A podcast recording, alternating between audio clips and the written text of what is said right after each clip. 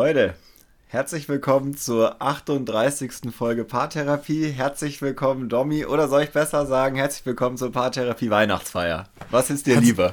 Herzlich willkommen zur Weihnachts-, äh, zur Paartherapie Weihnachtsfeier. Das hört sich doch wunderbar an. Domi, wie geht's dir? Bist du, gut drauf? Bede, äh, mir geht's eigentlich nicht so gut, aber ich bin jetzt gut drauf. Ja, vielen Dank.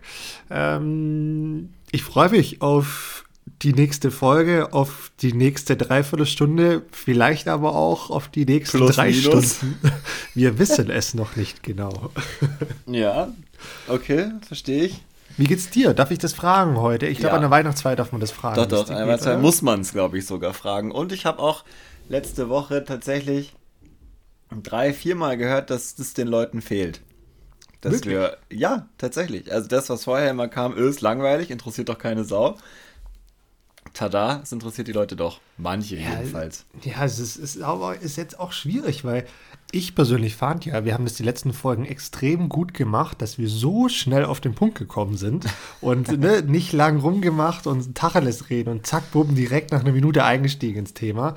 Und ja. äh, jetzt, äh, ja, dann müssen wir ja, wir müssen uns da gar nichts mehr überlegen. Es ist die letzte Folge, daher äh, das war's ist jetzt eh so. Ne? Ist jetzt auch egal. So. Ähm, mir geht's gut. Ich bin voll im Jahresendspurt, was die Arbeit angeht. Ähm, ich weiß nicht, wenn jemand äh, Bezug zu Vertriebstätigkeiten hat. Äh, es gilt noch Zahlen zu erfüllen. Das machen wir auch noch. Ähm, und ja, viel zu tun, aber es macht Spaß. Und ich bin schon so langsam auch ganz froh. Ich fahre nämlich morgen schon äh, raus aus Berlin und bin dann auch bis zum 10. Januar nicht mehr hier. Und da freue ich mich eigentlich am meisten drauf. Ich kann es nicht End mehr sehen. Endlich mal raus aus der Stadt. Ey, ohne Scheiß. Es gibt immer so einen Punkt im Jahr, das ist entweder da meistens irgendwann äh, so Anfang des Sommers, wenn man das ganze Frühjahr hier war, oder dann im Winter und jetzt gerade die letzten beiden Jahre war es immer so die zwei Wochen vor Weihnachten, wo ich mir denke so, boah, bleh. also Berlin im Winter ist mit Corona halt wirklich nicht geil. Also, ja, tief im Herzen, Mene, tief im Herzen bist du halt doch einfach ein Südkind. Ja, kommst ey, aus dem Scheiß, Süden und es, wie es neidisch ich Ding. auf alle bin, die gerade im Schnee irgendwas machen. Tja. Also spazieren gehen würde mir ja schon komplett reichen und dann gibt es ja noch tausend andere Möglichkeiten. Nee, deswegen alles super. Ähm, und ja, mache noch Station in Leipzig und dann fahre ich am Freitag nach, äh, nee, am Donnerstag nach Weilheim. Und ja, dann noch eine Woche Homeoffice und dann ist Weihnachten. Super. Mensch, und dann ist es ja rum. So schnell geht es. Dann ist rum. Dann, hey, wie findest du den Ausspruch zwischen den Jahren? Soll ich ganz ehrlich sein? Ja, klar habe ich noch nie größer hinterfragt. Also ich habe mich immer gefragt, so, ja, was ist das jetzt? Also ist, wann fängt es an und wann hört es auf? Ich habe es oft und sehr, sehr lange nicht verstanden, bis ich dann mal irgendwann in der Arbeitswelt war. Aber selbst jetzt, keine Ahnung, wann es eigentlich wirklich aufhört. Also hört es am 31. auf, hört es am 1. auf, wann hört es denn auf?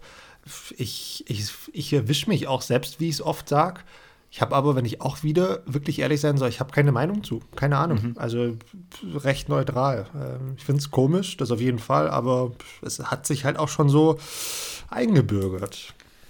Ja, ich habe das auch immer gerne gesagt und fand das auch immer cool. Und in den letzten drei, vier Jahren habe ich mir gedacht, so zwischen den Jahren, das macht überhaupt keinen Sinn.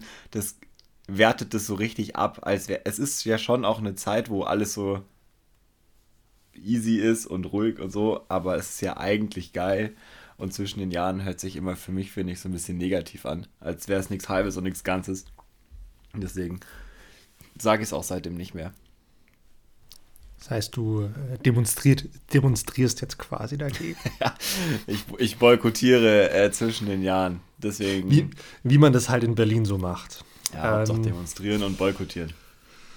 Bene, was, was machen wir heute eigentlich an unserer Weihnachtsfeier? Ich meine, was ja sehr, sehr schade ist, wir, wir, wir sind nicht zusammen. Ne? Also ich bin bei mir daheim, du bist bei dir. Wir sehen uns hier zwar auf unserem äh, schönen Bildschirm, aber ansonsten ist es ein bisschen schade auch. Gut, ich meine, klassische Corona-Remote-Weihnachtsfeier, wie man es inzwischen ja kennt. aber ja. Was, was, was steht denn heute so an? Und, und wie ist dein Alkohollevel? ähm, also, ja, wir sind, äh, glaube ich, in der typischen Podcast äh, Remote-Geschichte. Ich finde es auch ganz gut, dass wir es so machen, weil das ist das Level, das wir kennen, das ist schon okay. Ähm, wir machen heute, solange wir können, haben wir uns vorgenommen. Also es gibt heute, nachdem ich, äh, wir ja sonst schon sehr darauf bedacht sind, diese um die 45 Minuten einzuhalten, wird es heute niemanden geben, der wie ein Wachhund auf die Uhr schaut, äh, sondern wir versuchen, ja, mal solange es geht und wir Bock haben, äh, mit uns und für euch zu reden. Wir haben noch einige Sachen auf unseren verschiedenen Zetteln, die arbeiten wir heute ab, damit wir nichts mehr offen haben. Jedenfalls versuchen wir es, glaube ich, äh, von diesem Jahr. Und dann schauen wir mal, wie gut es ankommt. Ich bin ja gespannt, ob uns Leute über 45 Minuten überhaupt zuhören. Ja, ich meine, der, der Riesenvorteil ist ja, man kann sich das ja auch einteilen. Ne? Wir, ja. wir gehen jetzt in unsere letzte Folge und wer weiß, ob überhaupt nochmal und wenn ja, wann. Und bis zum Tag X kann man da ja einfach äh, ne? noch, noch, noch, noch reinhören ja. und muss ja nicht alles an einem Abend äh, hören, sondern kann sich da auch ein bisschen Zeit lassen. Also, ja, außer am Heiligabend. Es wär, also es ist schon sehr gut dafür geeignet, diese Folge jetzt, wenn ihr gleich Bescherung macht. dann äh, könnt ihr einschalten und es nebenher laufen lassen. Es ist besser als die immer gleiche Weihnachtschor Kinderlieder CD äh, oder Deutschlandradio. Also ich oder ich was wette, bei euch so läuft. Ich wette mit dir, Bene, dass niemand, wirklich niemand am 24. nach 18 Uhr, dass da noch irgendjemand Paartherapie hört. Darauf wette ich. ja, und also ja, würde ich auch nicht machen. Nee, Spaß. Ja. Äh, aber vielleicht gibt es ja Leute, die nach 18 Uhr arbeiten und uns zum Beispiel äh, auf Station hören hm. oder so. Dann könnte es sein. Da hätte ich auf jeden Fall gerne ein Bild von. Ey, das, das würde mich was. interessieren. Und dann versuchen wir euch auf jeden Fall die nächsten viereinhalb Stunden ähm, hier noch Entertainment zu bieten. Und ja, mein Alkoholpegel ist ein Bier in, zwei to go. Ich meine, muss man jetzt hier an der Stelle auch mal sagen, Professionalität hin oder her, Weihnachtsfeier ist Weihnachtsfeier. Da, da, Ey, du kannst froh sein, wenn machen. ich nicht später noch meinen Hintern kopieren gehe.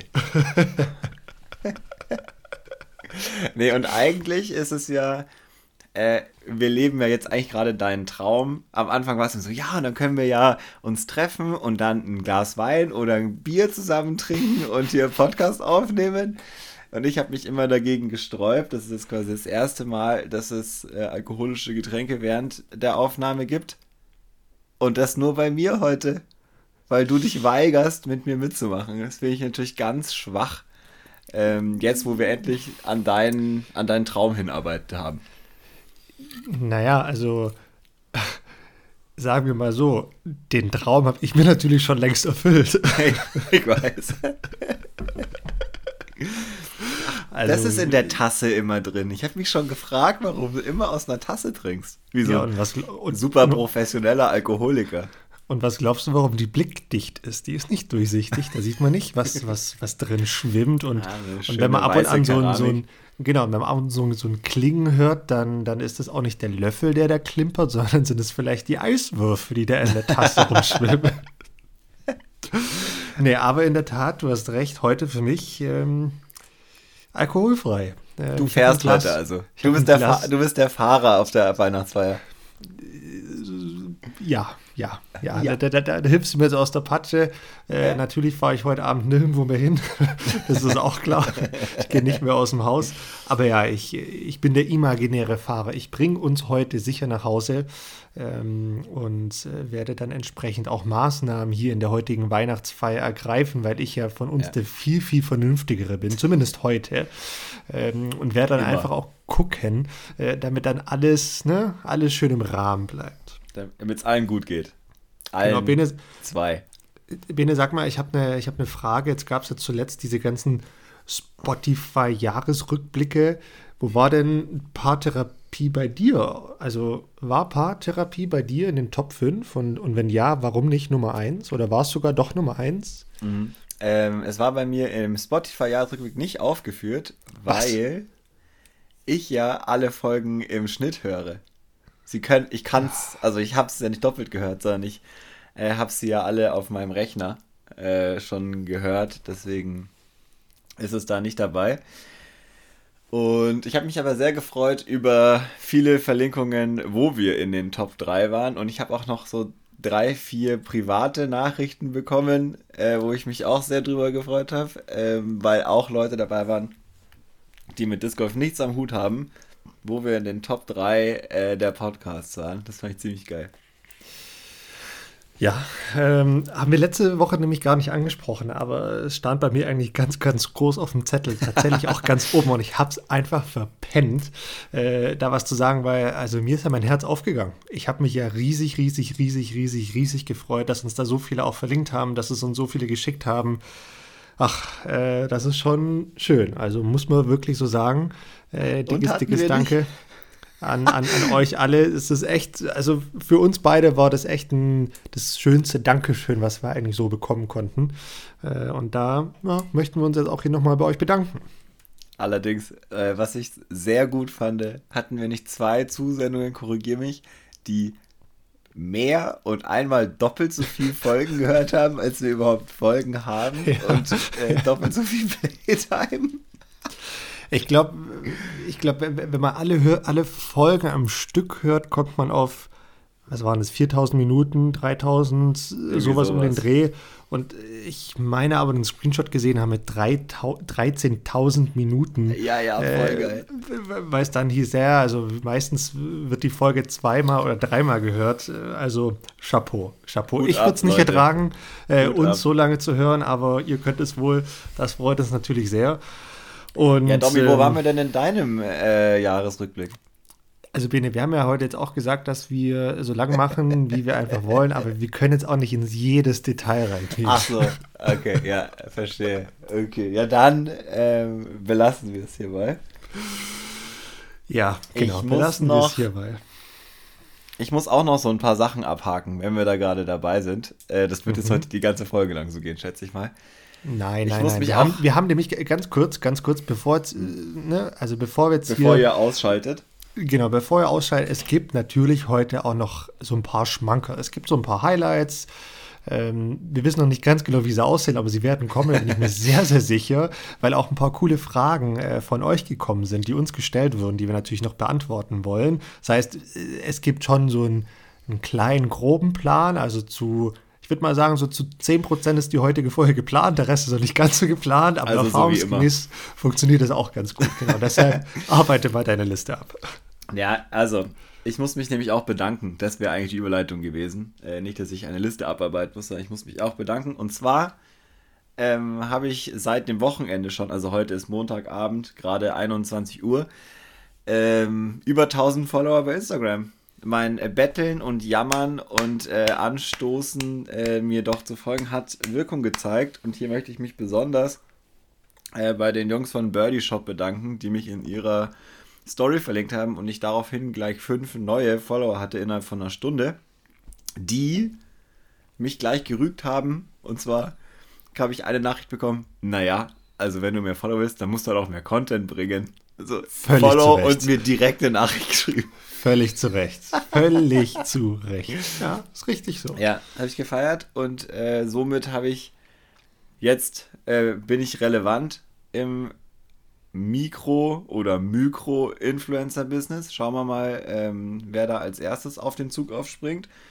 Und es ist etwas, worüber wir anfangs, als wir angefangen haben, den Podcast ähm, zu designen, so als Ziel uns gesetzt haben. Und ein Ziel von mir war, die Vierstelligkeit auch in den Instagram-Followern damit zu generieren. Du hattest es ja schon, ich nicht. Und ich das, da kann ich jetzt einen Haken dahinter setzen. Und das finde ich sehr schön, vielen Dank. Äh, es wird auch jetzt mehr Content kommen, jetzt wo sich's lohnt. Endlich, endlich Tausender geratet. Jetzt, endlich, ja, endlich. Jetzt, jetzt, wo man auch Geld dafür kriegt, dass man Postings macht. Nein, Spaß. Äh, so wichtig ist mir Geld nicht, wie ich es immer so sage. Aber ja, das ist auf jeden Fall passiert. Das finde ich ziemlich nice. Und dann ist noch was passiert. Ähm, es war am gleichen Tag tatsächlich. Ähm, jetzt, wo ihr mir eh alle bei Instagram folgt, wisst ihr es auch schon. Ähm, aber ich wollte mit dir kurz darüber sprechen. Und zwar habe ich meinen Shop zugemacht am Freitag. Ähm, ich habe mein restliches Equipment bis auf 25 oder 20 Scheiben alle wegverkauft.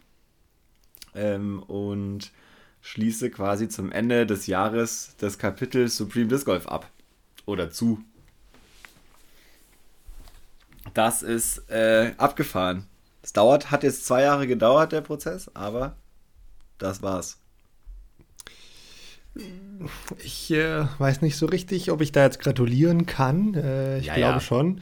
Äh, es ist ja schon auch, was äh, dich so ein bisschen ja, belastet, das ist das falsche Wort, ne? aber es lag dir so ein bisschen im, im Nacken das Ganze. Hast du jetzt die letzte Zeit auch nicht mehr so viel für gemacht. Von daher ist doch schön, wenn das sich jetzt alles ganz gut äh, beendet hat und, und beenden ließ und äh, dass du da auch äh, ja, noch einen schönen Haken dieses Jahr dran machen konntest. Ja, absolut. Also es war wirklich ähm, was, was ja so aus so einer Laune einer Jugendlichen heraus entstanden ist. Und es ist ja auch schon 2014, hat es ja schon angefangen. Und ich einfach immer mehr gemerkt habe, okay, es ist mir eigentlich zu viel, man müsste viel mehr Arbeit reinstecken und das konnte ich nie und wollte ich dann auch ab einem gewissen Grad nicht mehr, wo ich gemerkt habe, das lohnt sich für mich nicht so, wie ich es mir irgendwann mal ausgerechnet habe und bin jetzt aber ganz froh, dass der Abschluss auch so gut ist und ich nicht auf irgendwas sitzen bleibe und das kann ich vielleicht auch noch kurz sagen. Mein restlicher Bestand, der noch da ist, äh, wird bald auch wieder online gehen, aber nicht in meinem Shop, sondern äh, bei den Jungs von Birdie Shop auch. Die haben es übernommen und nehmen somit ähm, vor allem, also die haben die Prodigy-Sachen abgenommen und nehmen damit eine neue Marke mit ins Sortiment, was richtig geil ist. Und ja, da könnt ihr reinschauen. Solltet ihr sowieso machen, ist ein cooler Shop. Ich habe ehrlicherweise ihn mir auch am Samstag das erste Mal angeschaut und finde das Konzept gut. Kann man auf jeden Fall mal machen. Da mal reingucken und wer jetzt noch eine Scheibe will von mir, kriegt sie da. Das ist doch super. Bene, apropos Highlight. Du hast vorhin irgendwann Highlight gesagt und seitdem konnte ich an nichts anderes mehr denken, außer apropos Highlight. Mensch. Ähm, Mensch. Mensch. Und uns gibt es jetzt seit neun Monaten, Bene. Was waren so, wenn du an die letzten neun Monate denkst, dein Highlight? Dass du gerade mein Thema richtig abmoderiert hast. Das ist ein Highlight. Wunderbar. ähm, nee, Quatsch. Was waren meine Highlights? Ich habe da tatsächlich auch vorhin so ein bisschen drüber nachgedacht. Mein absolutes Highlight ist, dass wir es 38 Folgen lang durchgezogen haben. Ich hätte es nicht gedacht, ähm, dass das Interesse so groß ist daran, dass wir was ist auf der einen Seite ist ein Highlight, auf der anderen Seite ist es ein bisschen Lowlight, so eine stetige ähm, ZuhörerInnenzahl haben. Also sie war von Anfang an relativ schnell auf dem Level, auf dem es auch jetzt immer noch ist. Ich hätte ein bisschen gehofft, dass es noch ein bisschen mehr in die Breite geht und es noch mehr Leute werden.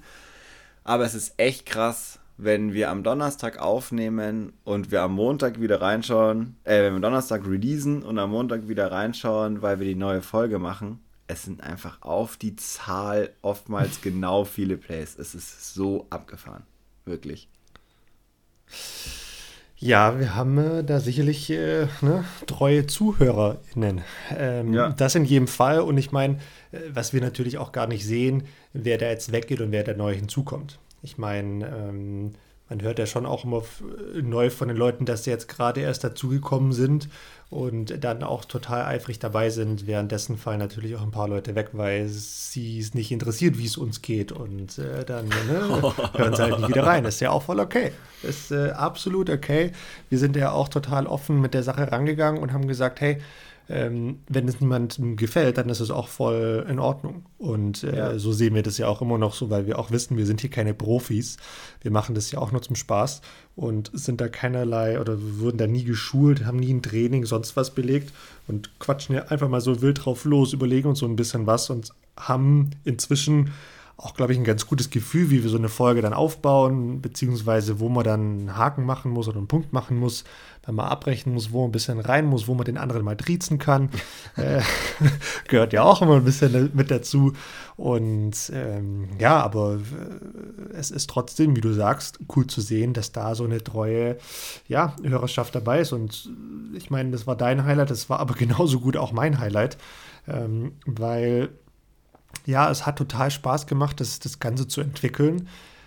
Aber wenn ich mal jetzt auch zurückgucke und überlege, okay, was hat mir am meisten Spaß gemacht, dann war es dann waren es die Interaktionen. Und dann waren mhm. es nicht nur diese Online-Interaktionen, sondern für mich persönlich am allermeisten die, die Interaktion vor Ort in Person. Also ich, ich wurde dieses Jahr echt oft auf einem Kurs angesprochen von, also in meinen Augen wildfremden Leuten, die ich noch nie gesehen habe die mich natürlich schon so äh, in- und auswendig kannten. Ne? Ja. ähm, und das war natürlich dann auch immer sehr, sehr witzige Konversationen, die ich da hatte. Aber ich habe das äh, total genossen, weil du dann auch sofort einfach mit Leuten ins Gespräch gekommen bist und auf eine so total äh, lockere und einfache Art und Weise. Und du konntest dann direkt in Themen einsteigen und dann hieß es, ja, und dann habt ihr das gesprochen, aber das klappt bei mir noch nicht so. Und dann hast du darüber reden können. Und äh, ja, dann mach doch mal so und so und versuch mal daran zu denken oder mach bei deinem Wurf äh, dies oder das und jenes. Und das, das ja, war eine, war eine super, super coole Art für mich, mit den Leuten ja, da in Kontakt zu kommen. Und es hat mir extrem viel Spaß gemacht. Und das äh, äh, wäre nicht möglich, wenn wir da auch nicht so, eine, nicht so eine coole Community haben, wie wir es jetzt aber auch haben. Ja, ja voll, absolut. Ein weiteres Highlight ist für mich auch, äh, ich finde, ich habe dich viel besser kennengelernt äh, über jetzt die neuen Monate. Ich weiß nicht, ob es eine andere Person gibt, mit der ich so regelmäßig spreche, neben meinen Arbeitskollegen und Kolleginnen wie mit dir. Ich weiß jetzt nicht, ob das gut oder schlecht ist. Das ist vielleicht oder traurig. Nee, Spaß. Äh, es ist schon abgefahren. Also, da, was war schon auch viel Arbeit, aber ich will ja auch auf das, äh, das heißt auf jeden Fall, es war auf jeden Fall dieses Ziel erreicht. Äh, ja, und ich ich, ich, ich meine, ich habe ja diese Entstehungsgeschichte von diesem Podcast ja schon öfter erzählt, aber was sich nie so wirklich in den Vordergrund gerückt hat, war das, das Ursprungs, Ursprungs, Ursprungsziel. Weil mein eigentliches Ziel war ja, mit dir einfach mehr Kontakt zu haben. Ja. Und, dann ist ja diese, und dann ist ja diese blöde Podcast-Idee eigentlich erst geboren, die ich dann natürlich auch total geil fand und auf die ich voll abgefahren bin. Aber die ursprüngliche Idee war ja, Mensch, wie kann ich eigentlich mit dem Kerl öfter mal sprechen? Weil wenn ich ihn anrufe, geht er nie hin oder äh, vergisst auf Nachrichten zu antworten. Ich meine, gut, letzteres hat sich jetzt inzwischen auch nicht geändert. Aber äh, nein, nein. Also das. Wir dürfen äh, einfach nicht im Dezember schreiben. Das ja, das habe ich auch gemerkt. Ja. Nee, aber äh, das stimmt schon, muss man so schon sagen. Ja, wir waren die letzten Jahre auch schon viel miteinander unterwegs, aber dann halt in Anführungszeichen nur auf den Turnieren und haben uns jetzt, glaube ich, da auch nochmal äh, ja. auf eine andere Art und Weise kennengelernt. Aber, und das muss man ja schon auch sagen, auf eine Art und Weise, mit der wir, glaube ich, sehr, sehr gut auch zusammen können. Also das ja. hat schon, schon ziemlich gut geklappt. Also egal welches Thema, das haben wir echt gut hinbekommen und dass es jetzt erstmal eine Pause gibt, hat jetzt, hat jetzt nicht mit Unstimmigkeiten unter uns zu tun. Weil es im Team nicht stimmt. Im Team nicht, genau, genau. Nee, aber ich glaube, und das kann man sicherlich schon auch nochmal sagen, ich meine, ist vielleicht, vielleicht heute auch ein guter Zeitpunkt, mal so ein bisschen hinter die Kulissen zu gucken, was hier bei Team Paartherapie abgeht. Ähm, es ist ja schon auch ein Stück Arbeit. Also darf man bei all Ein Stück den, Arbeit. Mhm bei all den Dingen, die man ja immer so, ja, so, so, so hoch lobt und, und so toll findet, die wir auch genauso meinen. Aber darf man ja schon auch nicht vergessen, da stecken schon einige Stunden Arbeit pro Woche, pro Folge dann schlussendlich drin. Ähm, natürlich, wenn wir dann noch äh, andere Aktionen machen, wie es heißt, es heißt ein Gewinnspiel, sei es damals diese Frauenfolge mit dem Thema Frauen im Disc Golf, die ich übrigens auch zu einem der Highlights äh, dazu zähle. Ähm, sei es die Dinge für Social Media, äh, Formcheck Friday und, und, und, und. da steckt ja schon auch ein bisschen Arbeit drin von, von, von beiden von uns. Ne? Mal ja. macht der eine mehr, mal macht der andere mehr. Äh, Gibt es ja dann auch mal Zeiten weit, darf man halt nicht vergessen. Mal macht der eine mehr, mal macht der andere weniger. Genau, richtig. richtig. Ähm, haben wir auch noch einen Job und noch ein Privatleben, deshalb, ja, mal so eine Pause tut schon auch gut. Auf also, jeden Fall. Ja, ja. Ja, voll. Und ich glaube, es tut auch dem, obwohl ich muss sagen, dass ich die letzten drei, vier Folgen alle auch sehr gut fand. Ich wollte nämlich eigentlich gerade sagen, es tut auch, glaube ich, unserem Content ganz gut, so ein bisschen Abstand zu haben. Ähm, das war, glaube ich, so nach dem, nach der EM zur DM hin, da waren es ja auch drei Wochen Pause oder so. Äh, schon auch ganz gut. Und deswegen macht man jetzt einfach auch da nochmal ein bisschen kleines Päuschen und dann schauen wir mal, wie es weitergeht. Ähm, da wird schon irgendwas kommen. Irgendwas wird, äh, wird mit Sicherheit kommen. Ansonsten, wir, wir, ich weiß nicht, äh, es war jetzt natürlich nicht abgesprochen zwischen uns, aber vielleicht müssen wir einfach auch mal jemanden Neues zu unserem Team hinzuziehen, der uns so ein bisschen bei redaktionellen Themen hilft. Ähm, weil, also, was man ja sagen kann, bei uns hapert es nicht an Ideen. Also wir haben ja noch hinter dem Podcast an Formaten und sonstigen Aktionen, da haben wir Tausende, wenn nicht gar Hunderttausende Ideen. Ja. Aber es mangelt halt schlussendlich echt an der, an der Zeit. Also ähm, und an den das Thema Zeit anbelangt, da sieht es ein bisschen dünn aus. Deshalb leiden da hin und wieder auch mal Antworten bei uns auf dem Kanal. Ähm, das heißt, wer da mal keine Antwort bekommt, der, dem sei gesagt, es reicht halt nicht immer zeitlich. Von daher, ähm, ja, wenn jemand Bock hatte, mitzuarbeiten, gerne, gerne, gerne. So, jetzt habe ich gerade den Bene verloren. Bene, da bist du ja wieder ähm, habe schon gedacht, in, in, in, in, in deinem Alkoholwahn bist du verloren gegangen. Ich habe dich zum Glück rechtzeitig wieder eingefangen, aber ich glaube, dass bei mir gerade Probleme im Internet waren. Deshalb ähm, ja, haben wir hier kurz den Faden verloren, um das mal so Ey, zu sagen. Das ist das erste Mal in 38 Folgen, dass wir wirklich einen technischen Aussetzer haben. Naja, so will ich das jetzt nicht sagen. Also, also denk, so richtig. Nee, nee, nee. Oder? Denk nochmal nach. Denk nochmal nach. Also ich kann mich an eine Folge erinnern, die wir dreimal aufnehmen mussten. Ach so, ja gut. Das, da, ja, okay, stimmt. Ich hätte es nicht so weit fassen sollen. Ich meinte Verbindungsprobleme. Ja, richtig, richtig. Oh ja, stimmt. Richtig. Boah, das war ein Scha Wir haben ja eigentlich viel mehr Folgen aufgenommen. Wir haben ja eigentlich 41 Folgen aufgenommen. Plus die ganzen EM-Sachen. Genau, und wenn man jetzt nochmal in Betracht zieht, dass diese beiden Folgen, die wir beide nie wieder hören konnten, weil sie verloren gegangen sind, ja. wo auch immer sie jetzt gerade sind. Äh, die beiden waren also in der Re Erinnerung zumindest, also wahnsinnig gute Folgen. Wahnsinnig ja, gute Folgen. Fall. Auf jeden Fall. Was naja. übrigens auch lustig ist, da muss ich heute auch dran denken, äh, wir haben ja noch eine Secret-Folge gemacht. So unsere allererste Folge, die kennen ja wirklich nur so zehn Leute oder so. Ähm, und es gibt eine, ich glaube, es gibt nur eine Person, die diese Folge gehört hat und sonst keine. Und zwar äh, ist es mein Kumpel Hannes, äh, der mir zuliebe angehört hat. Sowohl das also mit Disc Golf nicht so viel anfangen kann äh, und dann auch irgendwann, okay, ich habe keine Zeit mehr, das jede Woche reinzuziehen, äh, schon bevor es überhaupt rausgekommen ist. Aber die eine Folge hat er sich angehört, äh, um da uns auch ordentliches und schönes Feedback zu geben, aber seitdem keine der 38 Folgen gehört hat. Auch gut.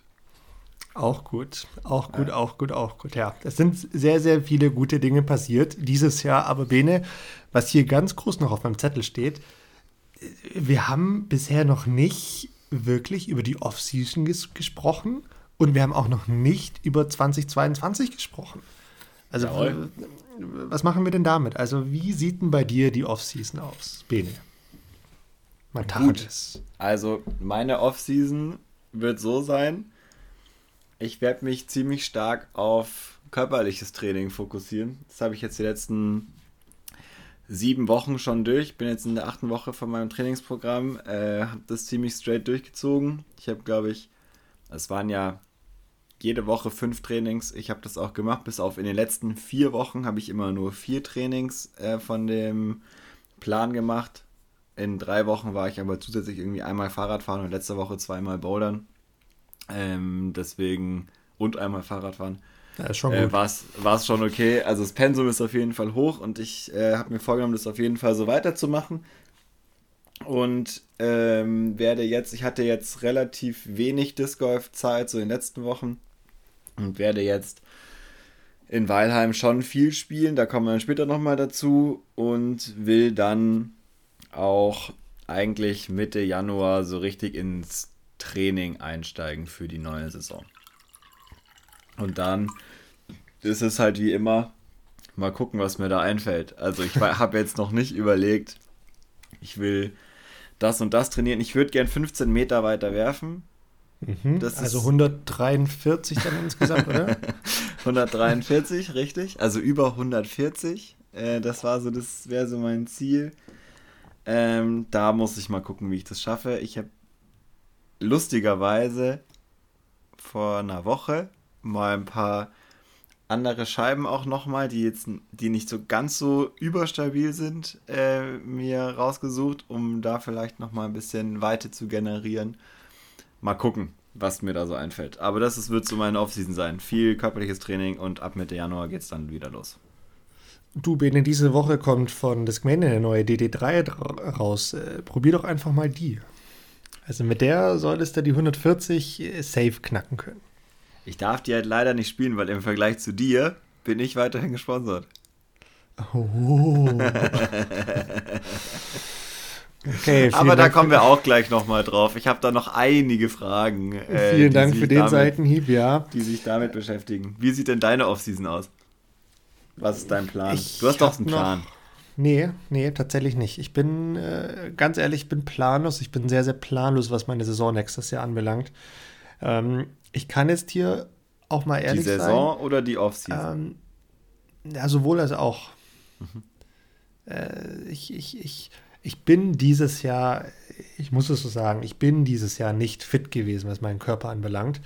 Und es geht mir sowas von dermaßen auf den, na, ähm, was hat der Nikolaus immer über seine Schulter? Ihr wisst schon was. Ähm, genau, darauf geht es mir. Ähm, Als das würden uns hier mich. Siebenjährige zuhören. Tut's vielleicht auch. ähm, nee, äh, das nervt mich total. Das muss ich echt in den Griff bekommen, damit ich einfach mal wieder ja, irgendwo so annähernd bei 100 Prozent bin.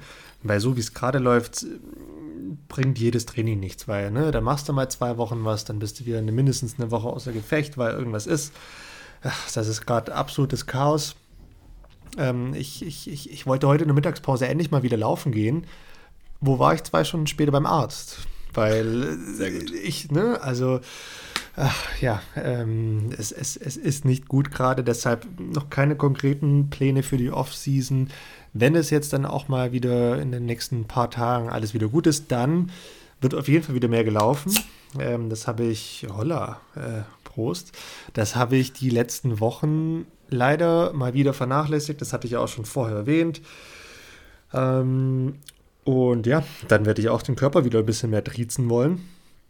Ähm, und das ist bei mir ja so bis oh, mal so mindestens März, April auf jeden Fall auch der Fokus, ähm, dass der Körper da in Schuss kommt und äh, dann äh, ein bisschen konstanter werden im, im, im Putten. Ich möchte dann jetzt auch diese Saison eigentlich nochmal ein bisschen mehr Wert legen auf meine Technik, da auf die Weitwurftechnik auch vor allem. Ähm, um da noch so ein bisschen, äh, na, so ein paar Dinge na, anzugehen, zu verfeinern und äh, wenn, wenn, ja, wenn das passt, dann bin ich eigentlich auch ganz gut aufgestellt für die Saison. Also dann sollte das gehen. Mal gucken, wie die Realität aussieht. Ähm, was ich auf jeden Fall nicht machen werde, ist äh, mir zu viel vornehmen. Äh, daran bin ich dieses Jahr so ein bisschen äh, zerbrochen, kann man ja auch so sagen. Und ja, dann, dann werden wir mal sehen. Dann werden wir mal sehen, was nächstes Jahr so geht, Bene. Hast du dir denn schon Turniere überlegt, die du nächstes Jahr spielst? Es, ist, es sind jetzt auch wahnsinnig viele, sorry, wenn ich das so sage, aber äh, ultra viele neue Turniere dazugekommen. Also auch im Rahmen von dieser European Pro Tour und äh, ne, in Deutschland gibt es ja ohnehin super viele Turniere und so drumherum in ein paar Ländern. Also da gibt es ja nächstes Jahr so viel Auswahl wie vermutlich noch nie. Ja, ja, absolut. Also ich habe mir schon ein bisschen was angeschaut, ähm, weiß aber auch, dass wenn das Jahr beruflich annähernd so läuft, wie ich es gerade absehen kann, wird's, wird vieles davon nicht möglich sein. Und einen konkreten Plan, also meine Idee ist, zwischen den Jahren, jetzt sage ich es doch, äh, mir so ein bisschen Plan zu machen, um mal ein bisschen meine Kalender zu checken, äh, was im nächsten Jahr so geht. Und mein Ziel wäre eigentlich mit einer entspannteren Corona-Situation vorausgesetzt, äh, mal annähernd so in die Richtung meiner vertraglich vorgeschriebenen 10 PDGA-Turniere im nächsten Jahr zu kommen. Also das wäre schon ein Ziel. Und dann, ich, es hört sich immer doof an, wenn ich das sage, aber dann sollen es schon auch 10 Knaller sein. Das wäre schon, wäre schon so meine Idee auf jeden Fall von meiner nächsten Saison. Und dann am besten auch was, was irgendwie zeitlich gut zusammenpasst und dann man nicht äh, ständig hin und her fliegt oder so. Aber ich kann eigentlich auch zwischendrin nicht eine Woche Urlaub nehmen jedes Mal. Deswegen das muss ich mir mal noch, muss ich mal gucken, wie ich das geschickterweise mache.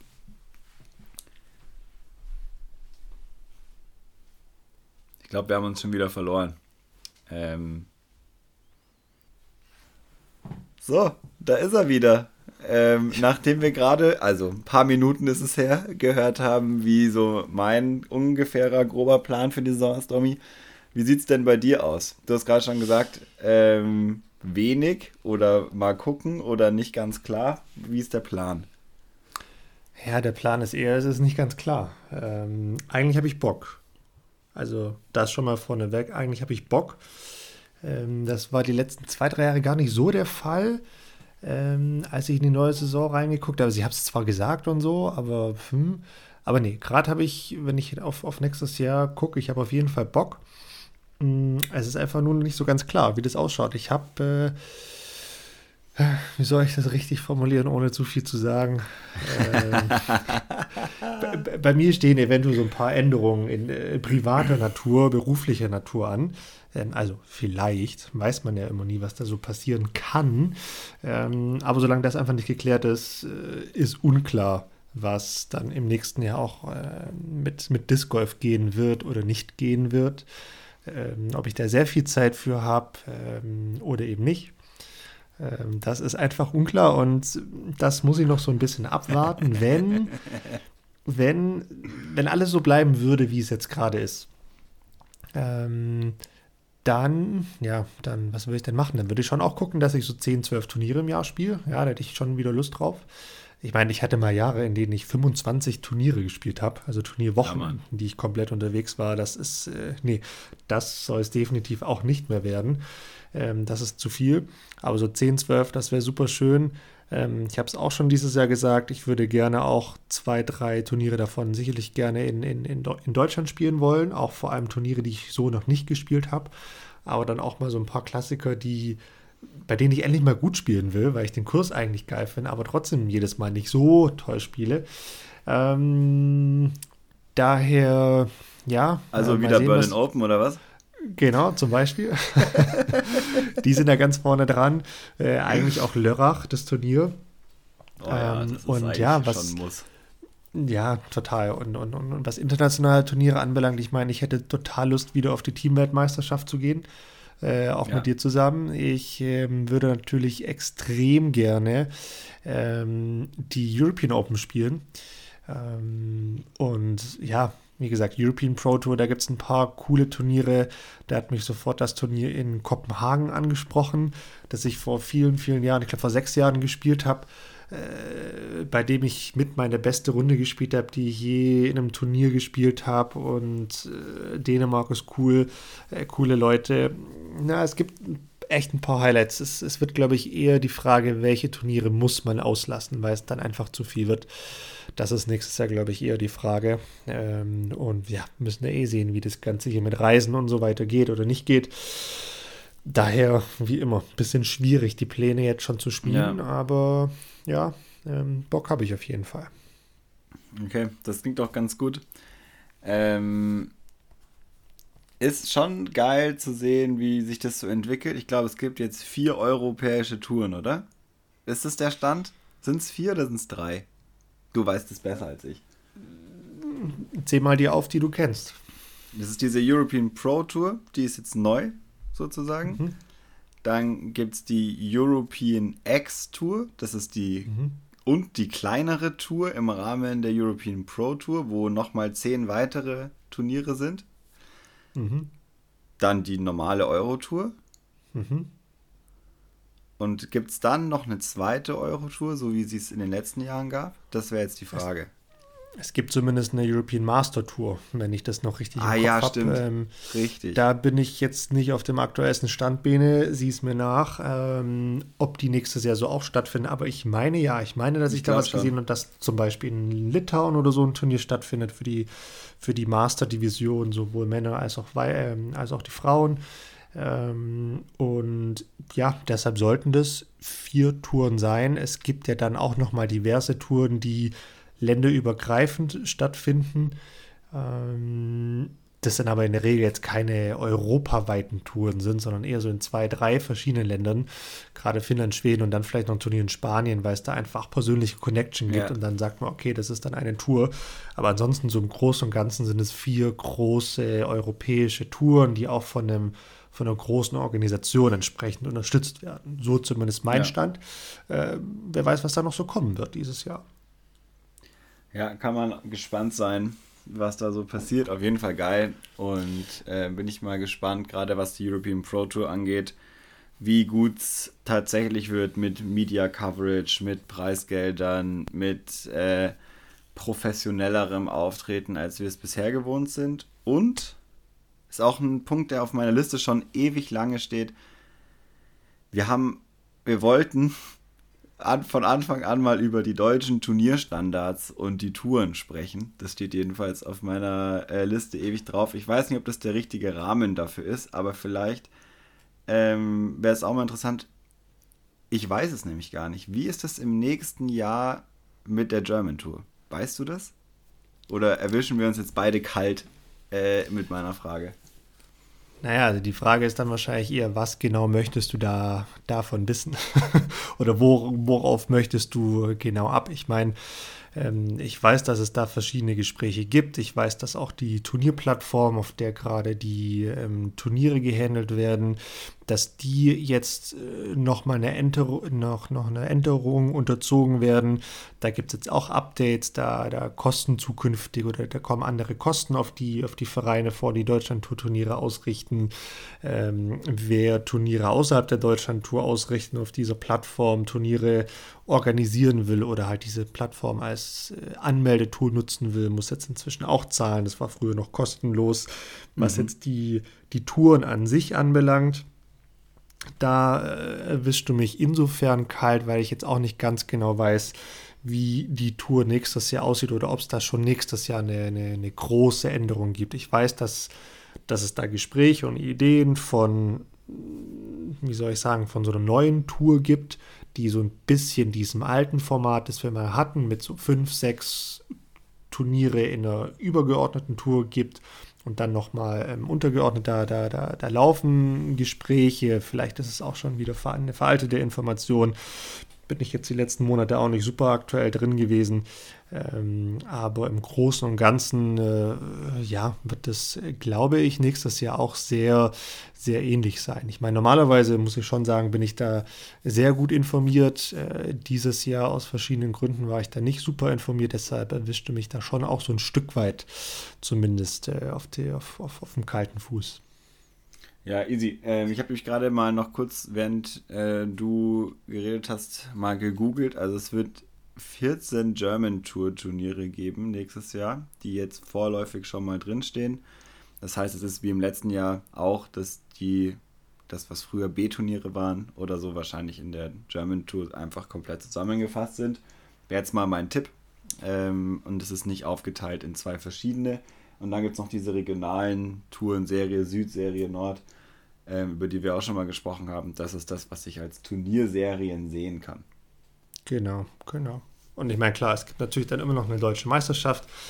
Ja. Die wird ja nächstes Jahr auch in Rüsselsheim stattfinden. Ähm, das erste Oktoberwochenende. Und ja, so wird, glaube ich, dann auch im Großen und Ganzen der, der deutsche Turnierkalender aussehen. Zumindest habe ich da jetzt auch nichts gesehen, dass da auf den internationalen Turnierserien, ähm, dass da deutsche Turniere gewünscht sind. Ich habe auch wiederum was gelesen, dass zumindest für das Jahr danach, dass da schon die Hoffnung und der Wunsch besteht, dass da auch Deutschland wieder Teil der internationalen Turnierserien wird. Ähm, da gibt es sicherlich auch hm. die eine oder den einen oder anderen Verein, der da Bock drauf hätte. Und ähm, das wäre definitiv Siehst zu wünschen für Deutschland. In, ja, aber siehst du tatsächlich gerade ein Turnier in diesem europäischen Zirkus bestehen in Deutschland? Eins, das du kennst? Ja, es kommt immer so ein bisschen drauf an, was du, also für welche Tour. Ähm, ich sehe jetzt keine. Eine der Euro-Touren. Ja, für eine der Euro-Touren mit Sicherheit, ja. Ähm, Gerade diese, auch wenn ich es jetzt nicht kenne, aber diese, diese European Pro Tour X, was das mhm. heißt, das ist für mich so ein bisschen so das, nicht das High-Level, sondern das Level darunter. Ähm, da gibt es, glaube ich, schon zwei, drei Turniere, die, die, die mithalten können. Und wenn ich von Turnieren spreche, dann spreche ich halt in dem Kontext automatisch auch sofort vom Kurs. Weil es geht ja, dann genau. halt, wie soll ich sagen, eher wen, also zu sagen, es geht weniger um die Organisation ist falsch, weil natürlich muss die Organisation gut sein und da muss ein, ein, ein, hoher Standard erfüllt werden. Da muss auch alles reibungslos passen, weil das ist die Erwartung und drunter geht halt nichts. Ne? Also da darf es ja. nicht irgendwo an der Abwurfmatte fehlen oder an äh, der Zeitplan ist nicht klar oder so. Nee, nee, das muss alles passen. Das ist die Grundprämisse. Aber was dann auf diesem Level halt schon echt wichtig ist, ist ein Kurs, der nicht nur gut hergerichtet ist, sondern der einfach auch anspruchsvoll ist. Weil es, ich meine, ja, Konopiste ist da natürlich immer so ein, so ein, so ein, so ein anderes, konträres Beispiel. Weil Konopiste ist auch eine reine Birdie-Jagd. Ne? Betiteln wir es mal so. Weil da fällt dann mal schnell eine minus 15, minus 16. Genau das sollte ja eigentlich nicht auf solchen Parcours ähm, stattfinden. Eigentlich sollte das schon eher so sein, dass wenn du eine minus 8, minus 9 spielst, ist das eine gute Runde. Also wir sagen ja oftmals, wenn das Paar auf dem Parcours eine tausende geratete PDJ-Runde ist, dann ist es ein guter Kurs. Ne, da kann man jetzt ja. auch nochmal ein paar Punkte äh, drüber streiten, aber der Kurs ist einfach extrem wichtig. Und da wird es für die Top-Class-Turniere in Europa in Deutschland schwierig. Da wird kein Kurs rankommen. Ähm, ja, ich habe jetzt natürlich noch nicht jeden Kurs hier gespielt. Ähm, beispielsweise auch äh, habe ich viel Gutes aus Dortmund natürlich gehört, kenne ich so nicht. Aber wenn man sich da natürlich dann auch wieder die, die Ratings aus der Ferne anguckt, dann ja. kommt der auch nicht ganz rein. Und deshalb gibt es da im Moment meines Wissens nach zumindest in Deutschland sehr, sehr wenige Kurse, die da mithalten können. Daher, nee, für, für, für Top-Standard der Euro-Tour oder der European Pro Tour wird es nicht reichen. Aber für die Kategorie darunter mit Sicherheit. Ähm, da wäre es sehr, sehr schön, wenn wir dann einfach mal wieder auf ein Level kommen, wo die Leute in Europa sagen, ey, Deutschland, die gibt es ja doch noch, die Deutschen. ja, echt, das wäre ja. schon richtig geil. Ähm, würde ich mir auch auf jeden Fall wünschen und es ist aber wirklich schwierig, weil ich sehe es genauso wie du. Also das Thema Parcours ist, glaube ich, das, mit dem alles steht und fällt. Ich glaube, wir können sehr gute Turniere organisieren, aber wir haben so parcours-technisch die Gegebenheiten einfach nicht, wie es ein Land wie Finnland, Schweden oder Estland hat, wo jeder Wald- und Wiesenkurs einen höheren Standard aufweisen kann wie unsere Top-Kurse. Also rein von, nicht, nicht von der Organisation, sondern einfach vom Parcours her. Ähm, hast du mal Baumholder gespielt eigentlich? Leider nicht, nee. Ich meine, der Kurs kam mir natürlich auch im Kopf, weil da hat man auch schon Gutes gehört, aber ich habe ihn leider ja. noch nicht gespielt. Ja, lass uns das mal. Ich würde das nächstes Jahr gerne mal machen. Also, das machen wenn, wir. Wenn da jemand weiß, wann und wo da ein Turnier ist, sagt mir mal Bescheid, dann nehme ich das mal in meine Planung zwischen den Jahren mit auf. Und äh, vielleicht gucken wir mal, ob wir da nicht mal so hinfahren. Ich glaube nämlich, seit Jahren höre ich mir das an, dass der richtig geil ist, aber einfach überhaupt nie auf meinem Weg irgendwo hin liegt. Aber es würde sich, glaube ich, schon lohnen. Das würde sich in der Tat lohnen. Ähm, und das machen wir auch, wenn es soweit ist. Aber Bene, ich habe noch in dieser ganzen Turnierdiskussion und vor allem auch, wie es in Deutschland ausschaut, ausschaut habe ich noch eine Frage. Ähm, mhm. Wir haben jetzt auch, was Nachrichten aus der Community anbelangt, dann oftmals gehört, ja, Deutschland ist ja auch so schwierig, da in Turniere reinzukommen, weil Qualifikation, German Tour Punkte und so weiter. ähm, ja, sehr, sehr sensibles Thema. Da möchte ich auch gar nicht explizit rein. Aber jetzt steht der Jahreswechsel an. Und Jahreswechsel heißt dann auch, die ersten Turnieranmeldungen fangen dann bald an. Mhm. Ähm, das heißt, es muss auch eine Division gewählt werden, in der angetreten wird. Ich meine, für uns beide kein Thema. Wir spielen Open. Wir haben auch nichts, also für uns beide, zumindest soweit ich weiß, ist, ist nichts anderes möglich. Ich würde ähm, gerne in die Amateure zurück.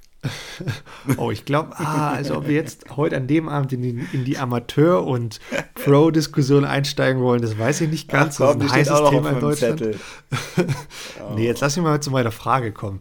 Mir geht es nicht darum, was empfiehlst du denn den Spieler oder den Spielerinnen, wenn es um den Divisionswechsel geht?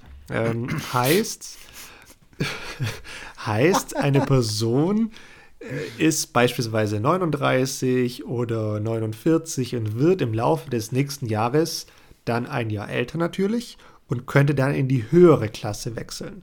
Sollte man da in die höhere Klasse wechseln, sollte man eher bei sich bleiben? Findest du, es geht da um, wie soll ich sagen, geht es da um Themen wie, man sollte da reingehen, wo man die besten Möglichkeiten hat mitzuspielen, die besten Möglichkeiten wo, hat zu gewinnen oder dort, wo es am meisten Spaß macht? Was ist für dich bei so einer Diskussion das wichtigste Argument? Boah, äh, gute Frage. Ich würde sagen, ich mache das jetzt ganz diplomatisch, das muss jeder für sich selber entscheiden. ähm, weil das kann, die Entscheidung kann einem keiner abnehmen. Ich mag den Ansatz, den viele ähm, aus der Open-Division fahren, die die Chance hätten, Master zu spielen, ähm, dass sie für den, die, die meisten Turniere innerhalb ihrer, ihrer, ihres Jahres die Open-Division wählen, weil sie da einfach vorne mitspielen können. Ich finde, das ist dann auch eine gute Sache, da einfach mitzuspielen und in der Open-Spielklasse zu bleiben. Ähm, und wenn man dann irgendwo auf einem europäischen Level ist, wo man auch in der älteren Division eine richtige Konkurrenz hat, ohne die einfach komplett abzuledern, dann kann man auch super damit spielen. Ich glaube, mir wäre es wichtig, in einem konkurrenzfähigen Feld zu spielen. Ähm, das wäre jetzt meine ganz persönliche ähm, Sache. Ich kenne das von vielen, die eben aus Open in Master wechseln hätten können ich kenne aber auch viele, die nur darauf gewartet haben, äh, weil sie unbedingt mal einen Titel haben wollen. Und ähm, das ergibt dann natürlich auch eine Art von Konkurrenz und macht dann auch Bock. Also, keine Ahnung. Ich bin nicht in der Situation, ich würde sagen, muss jeder für sich selber entscheiden und jede. Und ich würde sagen, da wo das Turnier eurer Meinung nach am meisten Spaß für einen selber macht, in der Division soll man spielen. Ja, ich glaube, das ist ein ganz guter Punkt, den du da triffst. Ähm, ich persönlich würde mir, glaube ich, was jetzt, wenn ich da jetzt auch nochmal einteile in eher wettbewerbsorientierteres Spiel und eher so, Amateur ist immer so blöd, ein blödes Wort, aber eher so in diesen, ach, ich ich spiele ein Turnier, weil es einfach Bock macht. Ne? Ähm, es gibt ja auch diese Art von Turniere. Ähm, da würde ich jetzt nochmal unterscheiden, weil bei den Turnieren, wo es um Wettbewerb geht, da finde ich es immer gut, wenn man wirklich in der Division spielt, zu der man auch alterstechnisch einfach dazugehört. Weil da gibt es nicht umsonst auch diese Altersklassen. Ähm, und da will ich vor allem auch äh, die Juniorenklasse ansprechen, weil die finde ich eigentlich am coolsten, wenn die bis zu ihrem Alter, in der sie in der, in der, sie in der Juniorenklasse spielen können, also bis einschließlich 18, finde ich persönlich das eigentlich am besten und, und coolsten, wenn sie in der Klasse auch spielen, damit es da in der entsprechenden Juniorenklasse eine, eine Challenge gibt ne? und dass sie sich da duellieren und da dann einfach dann zusammen unter Umständen auch in die Open-Klasse gehen, wenn es dann soweit ist. Jetzt bei Spaßturnieren, da, da, da ja, ist das auch voll okay, wenn man dann einfach mal bei den Open mitspielt. Ähm, Finde ich dann voll, voll in Ordnung. Und da ist es dann auch ja eher so dort, wo man halt Bock hat, mitzuspielen. Und wenn sein bester Kumpel, ähm, mit dem man immer zusammen fährt, in der, äh, keine Ahnung, noch bei den Open spielt, dann kann man da auch als Master dann wieder zurück reinwechseln. Das ist doch auch voll okay. Aber wenn es um was geht, dann fände ich persönlich es immer am besten, wenn man in der Klasse spielt, in der man alterstechnisch einfach auch ähm, ja, heimisch ist. Ja. Ja. Ich, also, Punkt. ich meine, warum ich mir da Gedanken drüber gemacht habe, ich habe neulich, ich weiß nicht warum, ich habe neulich an meine Juniorenzeit mich zurückerinnert. Und ich meine, das kennst du ja so gar nicht mehr. Du, ich glaube, du hast nie in, die, in, den Junioren oder bei den Junioren gespielt, oder? Nee, nee, nee. Ich habe mit 19 überhaupt erst angefangen. Ja, aber ich habe ja, also ich habe ja sogar bei den Kids mal gespielt. Die Kids waren damals die, was waren das? Ich glaube, die unter 14-Jährigen oder so. die ich habe mal die Kids-Klasse, genau, die Bambis. Ich habe mal die Kids-Klasse gewonnen.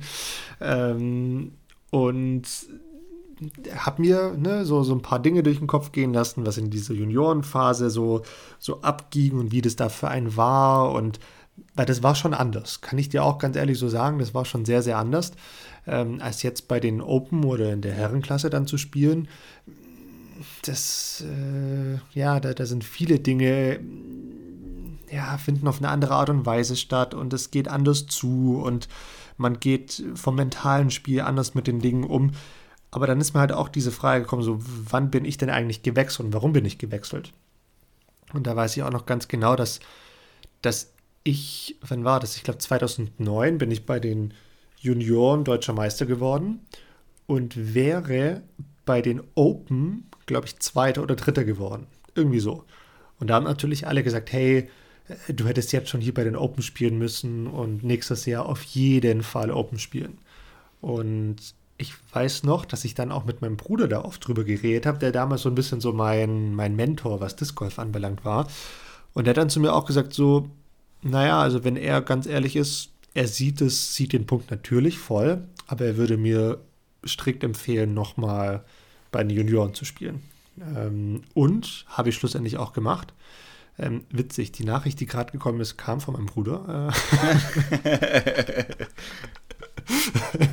ähm, und es war zurückblickend die beste Entscheidung, dann nochmal bei den Junioren zu spielen und einfach länger in dieser eigenen Klasse zu spielen. Bei den Junioren ist es natürlich nochmal anders wie bei den Master, Grandmaster, sonst wo.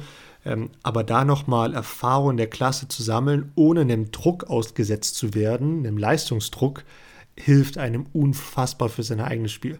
Und das hat mich dann echt die nächsten zwei, drei Jahre da nochmal weiter vorangetrieben, weil ich habe es über die letzten Jahre oftmals gesehen, dass Junioren zu früh in die offene Klasse gewechselt sind und dann, wie soll man sagen, so auf, auf halber Strecke so ein bisschen verloren gegangen sind. Die sind dann, haben dann nie einen, einen großen Sprung nach vorne geschafft, weil sie meiner Wahrnehmung nach einen Ticken zu früh einfach aus dieser Juniorenklasse raus und da mal drei, vier Turniere in Folge gewonnen haben und okay, alles klar, jetzt bin ich bereit, aber waren sie dann oftmals noch nicht.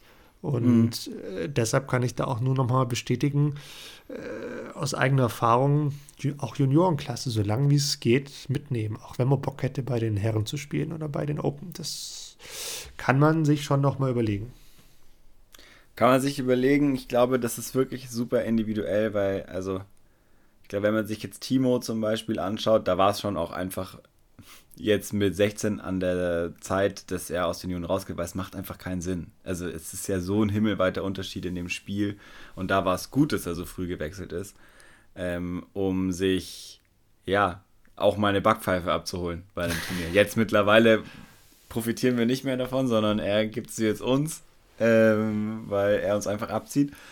Aber so grundsätzlich, glaube ich, ist eine individuelle Entscheidung. Aber es ist natürlich gut. Also nur weil man mal zwei, drei Turniere gewonnen hat, heißt es nicht, man kann jetzt, man würde irgendwas dominieren oder so, sondern es muss schon über ein, zwei Jahre gehen. Da würde ich dir auch auf jeden Fall recht geben.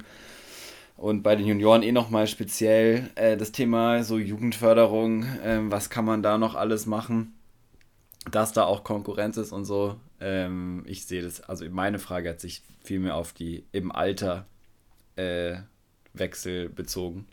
Ja, ja, ja. Ja, nee, hast ja auch total recht, ne? Also es ist und bleibt eine individuelle Entscheidung, völlig klar. Und ja, natürlich, äh, ich meine, Simon, ähm, ich weiß gar nicht, wann Simon damals in die Herrenklasse gewechselt ist, aber wahrscheinlich mit 14 oder 15. Und ich meine, gut, das war nochmal eine ganz andere Zeit. Ähm, aber der hat ja damals schon die Herrenklasse und die Open-Klasse dominiert. Da wäre es auch sinnlos gewesen, wenn er bis 18 gewartet hätte. Völlig klar. Ja, ja. Ähm, aber so im Großen und Ganzen, ähm, über die breite Masse, würde ich tendenziell eher sagen, lieber noch mal einen Ticken länger warten, als zu früh gehen. Weil, wie gesagt, man kann später immer noch gehen und äh, an Turnieren darf man ja so oder so mitspielen als, als Junior. Und wenn du dann so Eben. oder so dort gut spielst und dominierst, hast du auch entsprechend immer deine Startplätze. Das, das ist ja selbstredend. Genau. Ja, Wollte ich wichtig ist halt, ähm, wenn man als Junior irgendwo in der Open-Klasse spielt, kein Preisgeld anzunehmen. Äh, das wäre nämlich sonst schlecht für, wenn man später mal wieder zurück in die Juniorenbereich möchte. Das geht nämlich nicht. Ähm, was da, schon da, bei da, vielen Dingen. Da muss ich, glaube ich, so ein bisschen eingrätschen, weil da gab es nämlich, glaube ich, genau dieses oder letztes Jahr. Ich bin jetzt auch nicht 100% informiert, aber ich glaube, da gab es eine Regeländerung. Weil ja auch einige ah. Junioren bei der, was die letzte oder sogar die vorletzte Europameisterschaft, die durften da Junioren spielen, obwohl sie bei den Herren schon Preisgeld angenommen hatten. Aber dann war es eine, war es dann nicht eine turnierspezifische Regelung? Haben, haben die das da zulassen? Na, ist auch egal. Das, das kann auch sein. Weiß ich, dass es bisher immer war und worauf ich eigentlich hinaus wollte, ist, dass es eine Schwachsinnsregel ist, weil, ja. äh, also darauf wollte ich eigentlich hinaus, äh, weil es einfach keinen Unterschied macht. Ähm, also was soll das? Und gerade bei den äh, Jungs und Mädels in dem Alter ist es doch voll geil, wenn die mal irgendwie 50 Euro irgendwo mitnehmen das ändert ja nichts am äh, Junioren oder da ja, das ist ja ein Amateurstatus, den sie jetzt endlich haben. Also das ist, wenn es jetzt schon geregelt ist, super. Ich wollte darauf hinaus, ähm, da noch drauf zu achten und hoffentlich ändert sich das irgendwann mal, wenn es schon so ist. Perfekt. Also da sollte man in jedem Falle darauf achten, sei es jetzt, dass es stimmt oder nicht stimmt, diese Regelung. Ähm, müsste man in dem Fall einfach nochmal ganz genau äh, überprüfen und auch gucken, was bei den jeweiligen Turnieren, bei denen man dann vielleicht nochmal teilnehmen mag, also beispielsweise eine Amateurweltmeisterschaft oder eine andere Weltmeisterschaft, sollte man schon nochmal nachgucken. Ähm, aber dass es äh, ja, Schwachsinn ist, ich glaube, da stimmen wir drüber ein. Gibt natürlich dann nochmal andere Stimmen, ja, und die sind unter 18 und da darf man ja kein Geld und so. Äh, ja, auch okay, aber dann soll es das Geld einfach in einer anderen Art und Weise geben, weil gerade die Junioren und Juniorinnen äh, haben einfach ne, den, den einen oder anderen Taler nötig, damit sie sich das einfach finanzieren können, irgendwo ja. auf Turniere zu gehen. Das äh, geht halt einfach bei uns im Sport zumindest noch nicht, dass man da ähm, von höheren Verbänden, Organisationen so ge, gepusht wird und äh, gefördert wird, dass man da kostenlos auf Turniere fahren kann. Voll. Hey, du hast gerade Simon erwähnt. Ähm, hast du ein bisschen Vlogmas verfolgt? Hast du dir ein bisschen was angeschaut? Dieses Jahr leider noch nicht, nee. Muss ich auch Ey, ehrlich macht gestehen. Es. Macht es. Es ist so krass unterhaltsam, muss ich sagen. Ähm, ich habe am Anfang es auch, ich habe auch nicht gestartet quasi mit dem jeden Tag ein Türchen und mir ein Video anschauen oder so, sondern jetzt am Wochenende erst mir ein paar äh, reingezogen und äh, es ist echt mal wieder einfach gut. Also sorry, aber es ist, was heißt sorry? Es ist echt einfach gut und äh, alle, die das hier hören, müssen sich das auch unbedingt anschauen, wenn sie es noch nicht gemacht haben. Äh, checkt Simons YouTube-Account und Vlogmas. Jeden Tag ein äh, Adventskalender-Video ist mega gut. Wirklich ist mega gut. Und also ich bin von ich, ich bin von Simons Account ein, ein riesen Fan auf YouTube. Also ich schaue da normalerweise jedes Video an. Jetzt hier Vlogmas habe ich leider noch nicht geschafft, werde ich aber definitiv nachholen und zwar alle einzelnen Videos. Äh, das steht schon auf der Liste und wird dann auch spätestens äh, ja, zwischen den Jahren äh, vorkommen.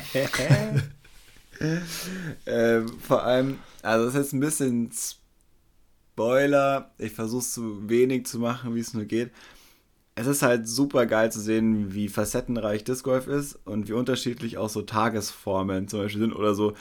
Es gibt so Situationen, wo er so voll hype ist auf eine Aufgabe und am Ende des Tages ist das dann einfach nicht mehr und so diesen, diesen Werdegang äh, so zu sehen oder wie er sich da alleine mit einer Kamera auf den Weg macht, um seinen Content zu drehen und das halt so richtig real ist. Einfach, es macht so Bock zu, anzuschauen und ich sehe halt immer gleich noch so dahinter.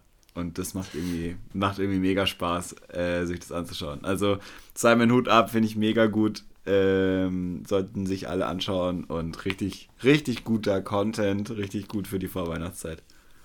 Ich weiß noch, dass ich letztes Jahr mit ihm gesprochen hatte, auch um die Jahreszeit, und da hat er auch gemeint, so, boah, ey, das ist so viel Arbeit, ich mache das nie wieder, nie ja. wieder mache ich das. Ähm, und also in der Tat, es ist halt einfach krass viel Arbeit. Also muss man so ja. schon auch mal sagen. Jeden Tag dann ein Video hochladen und ich weiß jetzt nicht, wie es dieses Jahr ist, aber letztes Jahr war es ja wirklich so, dass das Video entweder am selben Tag, an dem es hochgeladen wurde, gemacht wurde oder maximal am Tag davor. Und das ist, jeder, der mal so ein bisschen Videos geschnitten und gedreht hat, äh, das ist eine Heidenarbeit. Und da geht es ja nicht nur um ein Video, das eine Minute geht, sondern oftmals halt ne, 20 Minuten plus minus. Da steckt schon was dahinter. Auf jeden Fall, auf jeden Fall. Aber es ist richtig geil. Bene, weißt du, was wir, weißt du, was wir jetzt machen? Wir haben ähm, vor ein paar Tagen auf unserem Instagram-Account eine Umfrage ähm, gemacht, was denn so in der letzten Folge von uns noch preisgegeben werden soll. Also da einfach mal eine offene Fragerunde. Die Fragen, die es noch gab, dürften gestellt werden und wir beantworten sie, auch wenn sie über Disc Golf hinausgehen und vielleicht sogar privater Natur sind. Ja. Bist du bereit, dass ich jetzt äh, die eine oder andere Frage, äh, wir haben in der Tat ein paar bekommen, ähm, dass ich da die eine oder andere stelle an dich?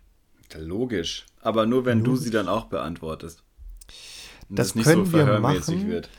Nee, nee, können wir machen, sehr gerne. Ähm, da sind manche auch spezifisch, gehen eine Person. Ich werde auch nicht sagen, woher die Frage kommt. Ähm, ich sage aber so, die eine oder andere Frage ist unangenehm.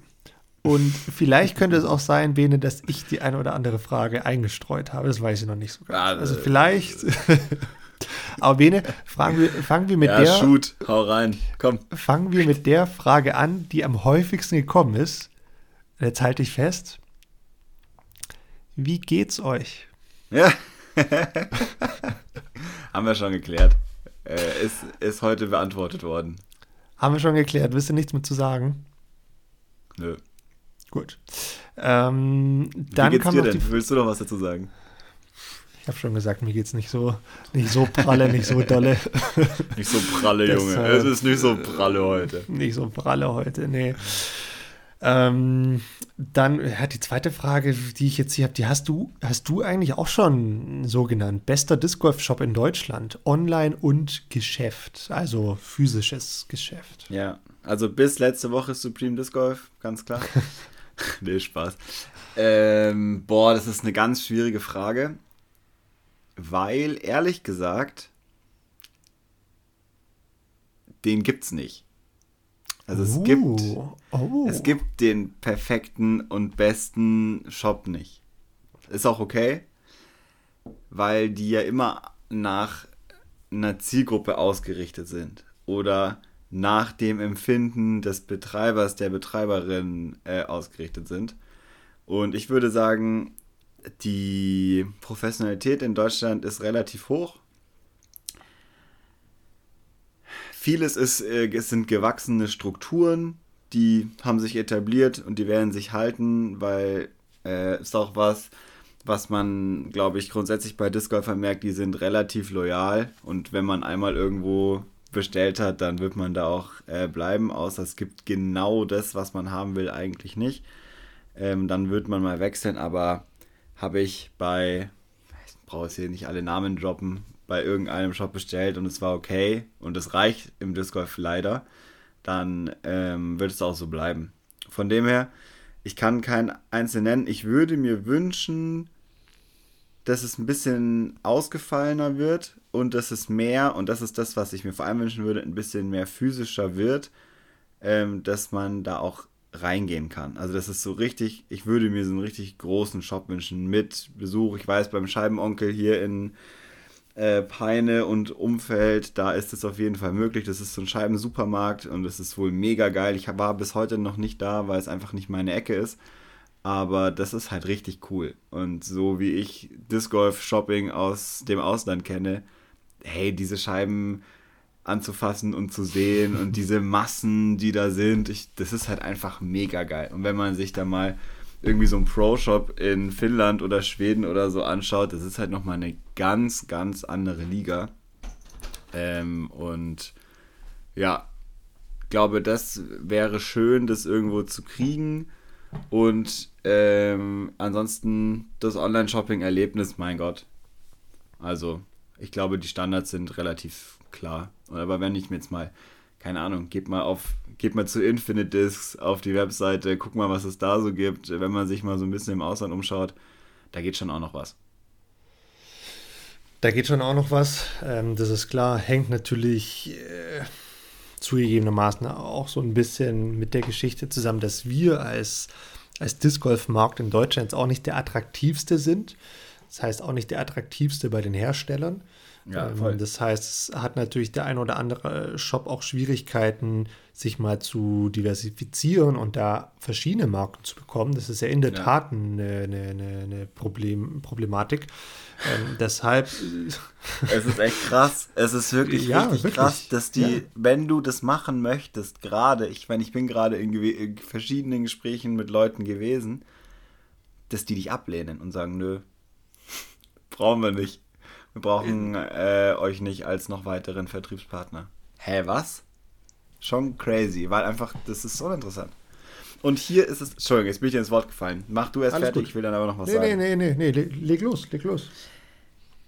Ein großes Problem meiner Meinung nach ist halt auch hier wieder, es ist schon wieder so ein, es ist wie bei mir, so ein Hobby-Ding.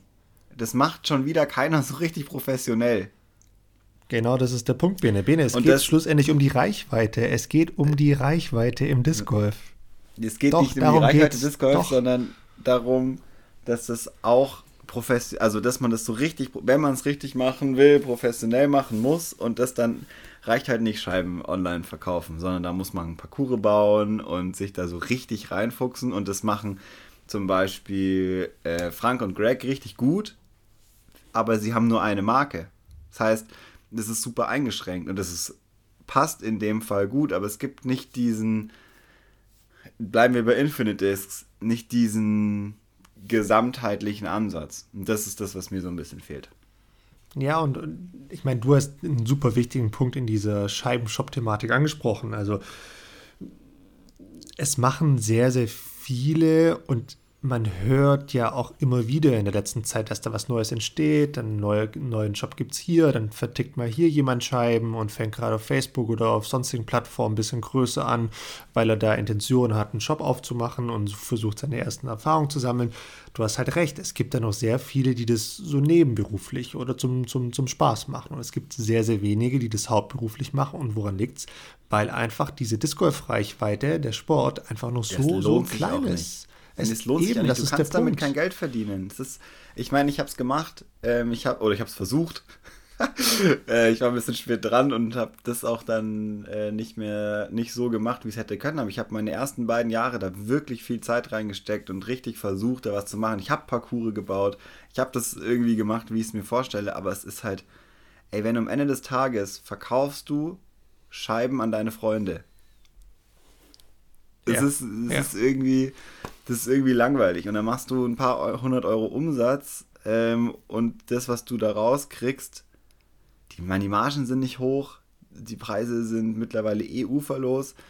Ähm, steckst du wieder rein, um neues Equipment zu kaufen, weil sonst kannst du nicht mithalten und dann bist du mal ganz schnell bei einem fünfstelligen Betrag, den du investiert hast, den musst du erstmal verkaufen. Also da musst du viele Scheiben verkaufen, um das wieder reinzukriegen, alles zu bezahlen und Geld davon zu verdienen, dass du damit leben kannst. Go big or go home. Also so sehe ich es inzwischen. Punkt. Ja, voll. So sehe ich es inzwischen, weil äh, du hast recht, es, es, es, es wenn, wenn, man, wenn man sich da jetzt als Shop etablieren möchte, dann, dann bist du erstmal damit konfrontiert, dass, dass viele Leute, die deine potenziellen Kunden sind, die kennst du selbst, weil die Szene einfach noch so klein ist. Ich meine, das ist erstmal ein Grundproblem, dass so meine Wahrnehmung, ganz, ganz viele Shops und Händler fokussieren sich auf die Discgolfer selbst. Allerdings ja. ist die viel, viel größere Zielgruppe eigentlich die, sind die potenziellen Spieler. Ne? Das ist die ganz, ganz große Gruppe, die es anzusprechen gilt. Und da differenzieren sich, glaube ich, sehr, sehr wenige, bislang zumindest. Ähm, und da kann man sicherlich viel machen. Was natürlich auch klar ist, dass damit natürlich zwei Punkte ins Spiel kommen. A, Risiko, B, Investition und Marketingbudget. Weil um die Leute anzusprechen, musst du natürlich was investieren und ja. wo du was investierst, in den Markt, der eigentlich noch so zu erschaffen ist, da läuft natürlich ein riesiges Risiko. Das ist, äh, das ist völlig klar. Und das trauen sich, glaube ich, zu Recht sehr, sehr wenige im Moment und machen es daher eher so ein bisschen als Hobby und verticken halt ein paar Scheiben, weil sie es auch cool finden, weil es Spaß macht. Ist ja auch eine coole Sache, keine Frage. Und weil sie auch anderen Leut Leuten was Gutes tun können. Alles super, alles gut, genauso weitermachen, finde ich alles mega. Aber ja, in der Tat fehlt da noch was ganz Großes hier. Ähm, und ja, wir wissen, es gibt in Deutschland zwei, drei größere Shops, die sich auch so ganz gut finanzieren, ähm, entsprechend das auch so mehr oder weniger hauptberuflich machen können. Ähm, aber damit da mehrere eine Chance haben, da, da, da, da, muss der ganze Markt, der ganze Sport einfach noch immens wachsen, damit es ja. da Möglichkeiten gibt. Und, und das ist der Punkt, dann muss das halt auch über einfach nur Scheiben von A nach B schieben hinausgehen. Also dann müssen da auch andere Dinge kommen, andere Ideen und dann ja. reden wir über ein Konzept. Ich finde zum Beispiel, ganz ehrlich gesagt, und jetzt sage ich doch Namen und äh, Filmen, weil es hier auch einfach mal hingehört. Ich finde zum Beispiel, was Andel mit CrossLab macht, es geht voll in die richtige Richtung, ähm, wo es auch eigene Produkte gibt. Dieser Kubus zum Beispiel, also das Kart, das er selber entwickelt hat, ähm, er hat früher mal Körbe selber gemacht. Ich weiß nicht, ob es dies immer noch ähm, so gibt und auch Kurse gebaut und so. Das ist auch alle, also das gibt's schon. Es ist nur nicht überall so. Das muss ich hier auf jeden Fall mal dazu sagen. Und da finde ich es auf jeden Fall der Ansatz super. Aber es ist halt trotzdem sehr regional. Und äh, wir hatten es, glaube ich, war es bei den Worlds, äh, wo auf einmal so ein Kubus in den USA aufgetaucht ist und es ein Riesending ja. war. Und ähm, wir, ich habe mich da schon drüber gefreut, das zu sehen, weil ich irgendwie weiß, wo es herkommt und ich auch, äh, wie gesagt, das Konzept dahinter äh, gut finde und das Made in Germany äh, und so weiter, alles top. Aber es ist halt einer. Und ähm, wie gesagt, eher regional, was vielleicht auch am Disc Golf liegt, dass es eher was eine regionale Ausrichtung ist. Ähm, und so eine ganz offensichtliche Weiterentwicklung der Sache, vielleicht ist sie nicht notwendig, vielleicht findet sie aber auch nicht statt, weil sie es nicht muss, sondern man bewegt sich in dem Fahrwasser, in dem man gut läuft. Ähm, und auch, ja, dann einfach eben nicht so viel bietet, wie du gesagt hast. Der Markt wird nicht wahnsinnig viel größer. Also er wird hoffentlich viel, viel größer, aber dafür muss natürlich auch äh, viel getan werden, weil einfach nur darauf zu hoffen, dass es mehr Leute gibt, äh, kann man schon machen, aber wenn du dich selbstständig machen willst mit einem Shop, dann ist das äh, ja eine, eine, eine schwierige Ausgangssituation, glaube ich. Und ich meine, du hast vorhin auch nochmal angesprochen, dass Discgolfer sehr, sehr loyal sind und da stimme ich auch vollstens zu und das ist mit Sicherheit auch ein Grund, warum das dann so regional stattfindet alles. Ähm, ja. Und da ist natürlich dann auch so ein Stück weit der Link zu diesen physischen Stores, ähm, dass du einfach mal in einen Laden reingehen kannst. Ja, da gibt es sehr, sehr wenige. Habe ich persönlich auch in Deutschland kaum bis gar keine Erfahrung mit, weil ich auch nicht in den Regionen äh, unterwegs bin, wo es solche Shops gibt. Ähm, deshalb kann ich da gar nichts zu sagen. Aber das ist schon auch so ein Stück weit die Zukunft, weil wir kennen selbst. Wenn du selbst einfach nach den Scheiben suchen kannst und dann hältst du doch mal eine in die Hand, die du eigentlich gar nicht gesucht hast, aber doch geil findest und ja. dann kaufst du halt doch. Und das äh, spielt echt eine riesige Rolle. Deshalb, ja, also warum nicht auf die regionale äh, Schiene gehen? Aber das ist natürlich die Problematik. Nur regional, äh, also da wird es über Hobby dann auch nicht mehr hinausgehen, weil da ist dann einfach zu wenig Markt in deinem regionalen Umfeld. Es sei denn, du, du wohnst halt da in Braunschweig und hast dann da auch wirklich nur den einzigen Shop dann geht es, weil da gibt es, keine Ahnung, 10, 12 Parcours oder sonst was ähm, um Braunschweig herum. Aber ansonsten in anderen äh, Teilen von Deutschlands pff, keine Chance. Ja, ist ganz spannend. Also man, ich kann es immer nur mit Finnland ganz gut verbinden, weil da war ich einfach viel und da gibt es eine ganz andere Shop-Struktur. Da haben sie halt an den ganzen großen Parcours oder an den Städten, wo es viele Parcours gibt, einen Pro-Shop.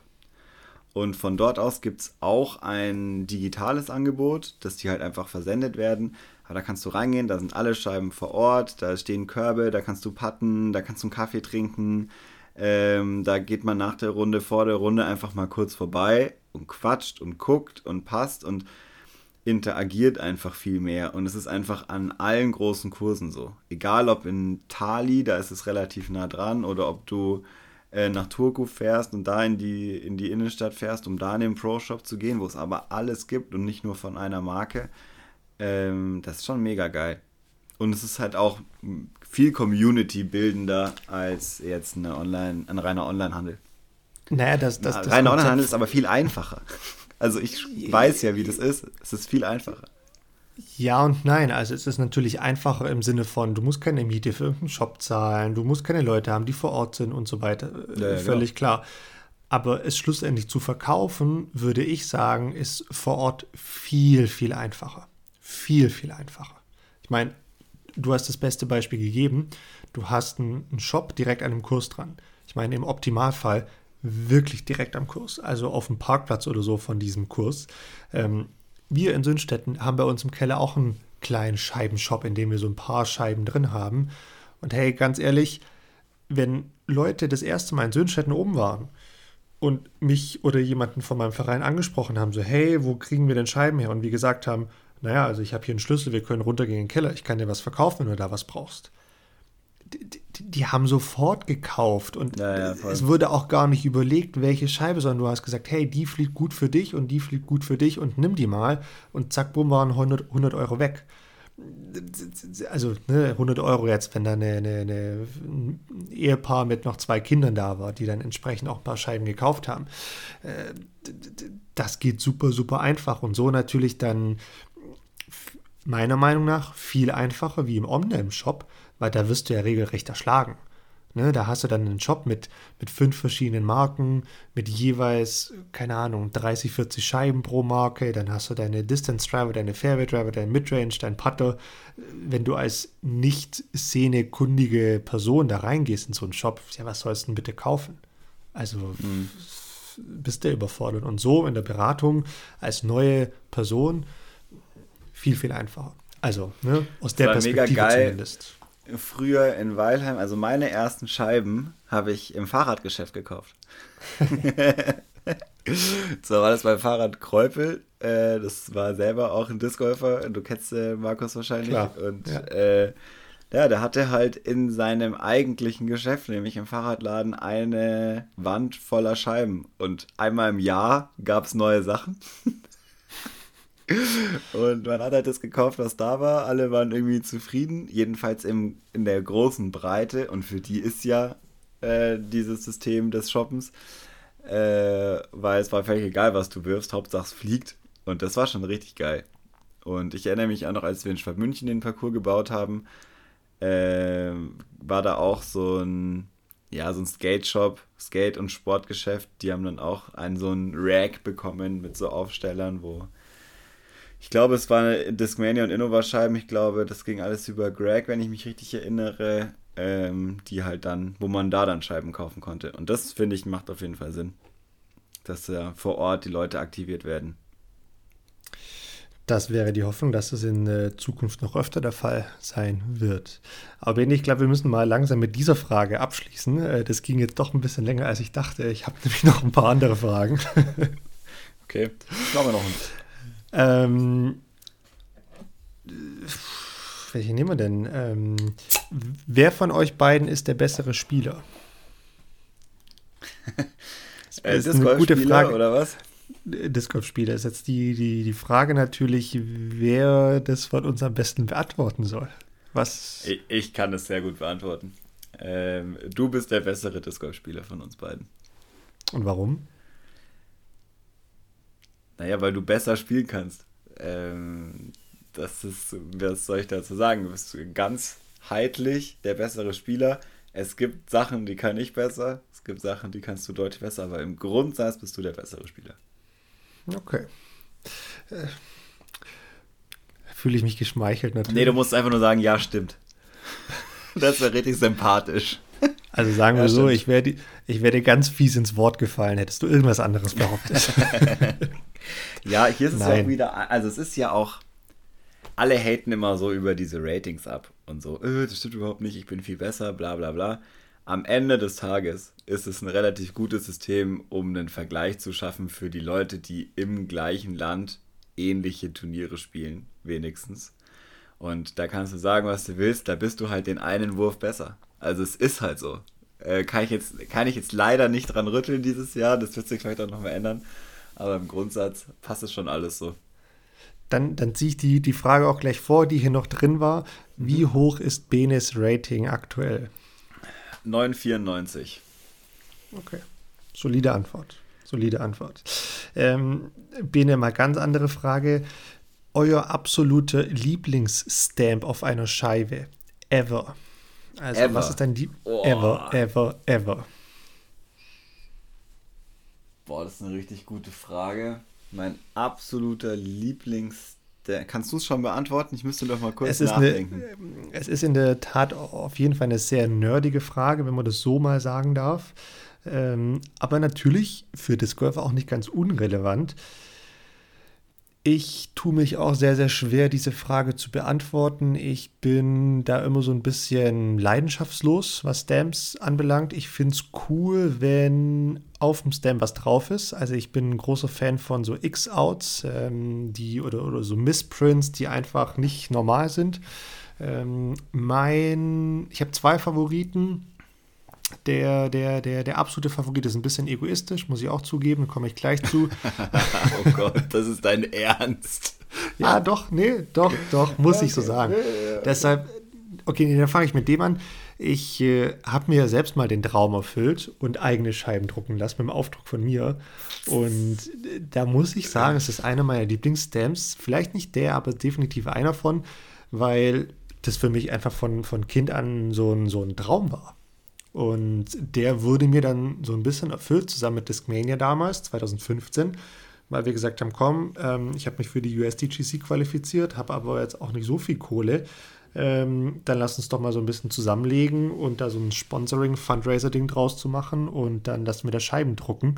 Und deshalb, wie gesagt, der Snap an sich war nicht super schön. Das kann man nicht sagen, aber äh, das Ding an sich ist für mich schon sehr bleibend in Erinnerung geblieben und auch ein Stamp, an den ich mich dann sofort natürlich zurückerinnere bei, der, bei so einer Frage. Deshalb kommt er mir in den Kopf. Aber eine meiner Lieblingsstamps ist tatsächlich ähm, einer, den es nur zweimal auf der Welt gibt. Das ist nämlich ein Stamp von, von wie heißen die denn? Eine, eine, wie heißt diese Hunde-Frisbee-Marke? Äh, habe ich jetzt selbst vergessen, wie die, wie die Marke an sich heißt, weil ich war mal in den USA in dem Discmania-Lager. Dort wurden dann auch Scheiben gedruckt, also gestampt. Und die hatten aber diese, äh, dieses Lager mit Hero Disc, so heißen sie, mit Hero Disc ah, ja. ähm, mhm. Äh, geteilt. Und da wurden gerade so Hundescheiben gedruckt. Und da habe ich gesagt, hey, ich möchte aber eigentlich diese zwei Scheiben hier haben, weil ich mir ein paar Scheiben für privaten Gebrauch besorgt habe und habe dann da einfach auch mal auf zwei Scheiben diesen Hundedruck drauf gemacht. und deshalb, äh, weil es die Scheiben nur zweimal auf der Welt gibt, ähm, habe ich das auf zwei Glow MD3s. Äh, ja, doch MD3s und deshalb ist das somit mein, mein Lieblingsdruck und Stamp gewesen. Okay, das ist natürlich äh, ziemlich crazy, weil da können nicht, es können nicht viele Leute gibt, sagen, dass sie nee, sowas es haben. Es gibt niemand anderen, der sowas hat, außer gibt, die Person, die diese eine Scheibe hat, die ich verloren habe. äh, Geil. ich habe hab nämlich eine verloren. Und wo? In Deutschland oder irgendwo anders? Wenn ich ehrlich sein bin, weiß ich es nicht mehr. Ich habe sie auf jeden Fall nicht mehr. Okay. Also ich wusste damals, dass ich sie verloren habe, aber ich kann mich jetzt nicht mehr daran erinnern, wo das war. Okay. Ja, nice. Äh, sehr gute Story. Ähm, mein absoluter Lieblingsstamp. Ich kann mich nicht entscheiden. Ich muss auch so ein bisschen Rangfolge machen. Also ich bin sehr großer Fan von den ganzen äh, Seppo Payu Stamps, die er selber gemacht hat. Die mit den Bären, die sind einfach richtig geil. Äh, und ich bin sehr froh, dass ich alle davon habe. Die sind mittlerweile auch richtig wertvoll und richtig geil. Äh, wenn ich hier so hinter mir an meine Scheibenwand schaue, ähm, ich habe hier eine Scheibe hängen Konopiste Open 2016. Ich weiß nicht, ob du mm. dich erinnerst. Das ist dieser große ja. Hirschkopf mit diesen, mit diesen geometrischen Formen, die da so drüber laufen. Ist auch ein mega geiler Stamp. Ähm, und ähm, was ich auch immer einen richtig geilen Stamp fand, waren äh, der Destroyer. Also nicht der, der, der Stock-Stamp mit der Schrift, sondern dieser Roboter, der da so fliegt, den sie jetzt auch neu wieder aufgesetzt haben. Äh, den früher auf der Pro Destroyer, der, der da drauf mhm. war. Das finde ich ist ein Der ist gut. mega guter Stamp. Und, ah, fällt mir noch eins ein, äh, weil ich es auch gerade sehe, äh, Amsterdam Open Stamp, der, diese mit den drei Xen, so ganz simpler, auch mega guter Stamp. Ja, oftmals ist es ja so, desto simpler, desto besser. Ja, auf Und jeden Fall. Ich würde auch prophezeien, dass diese ganzen alten Stamps, also gerade von Innova oder so, die auf diesen DX-Scheiben gedruckt wurden, die werden in zwei, drei Jahren nochmal ganz groß rauskommen. Ganz, ganz sicher. Ja, glaube ich auch.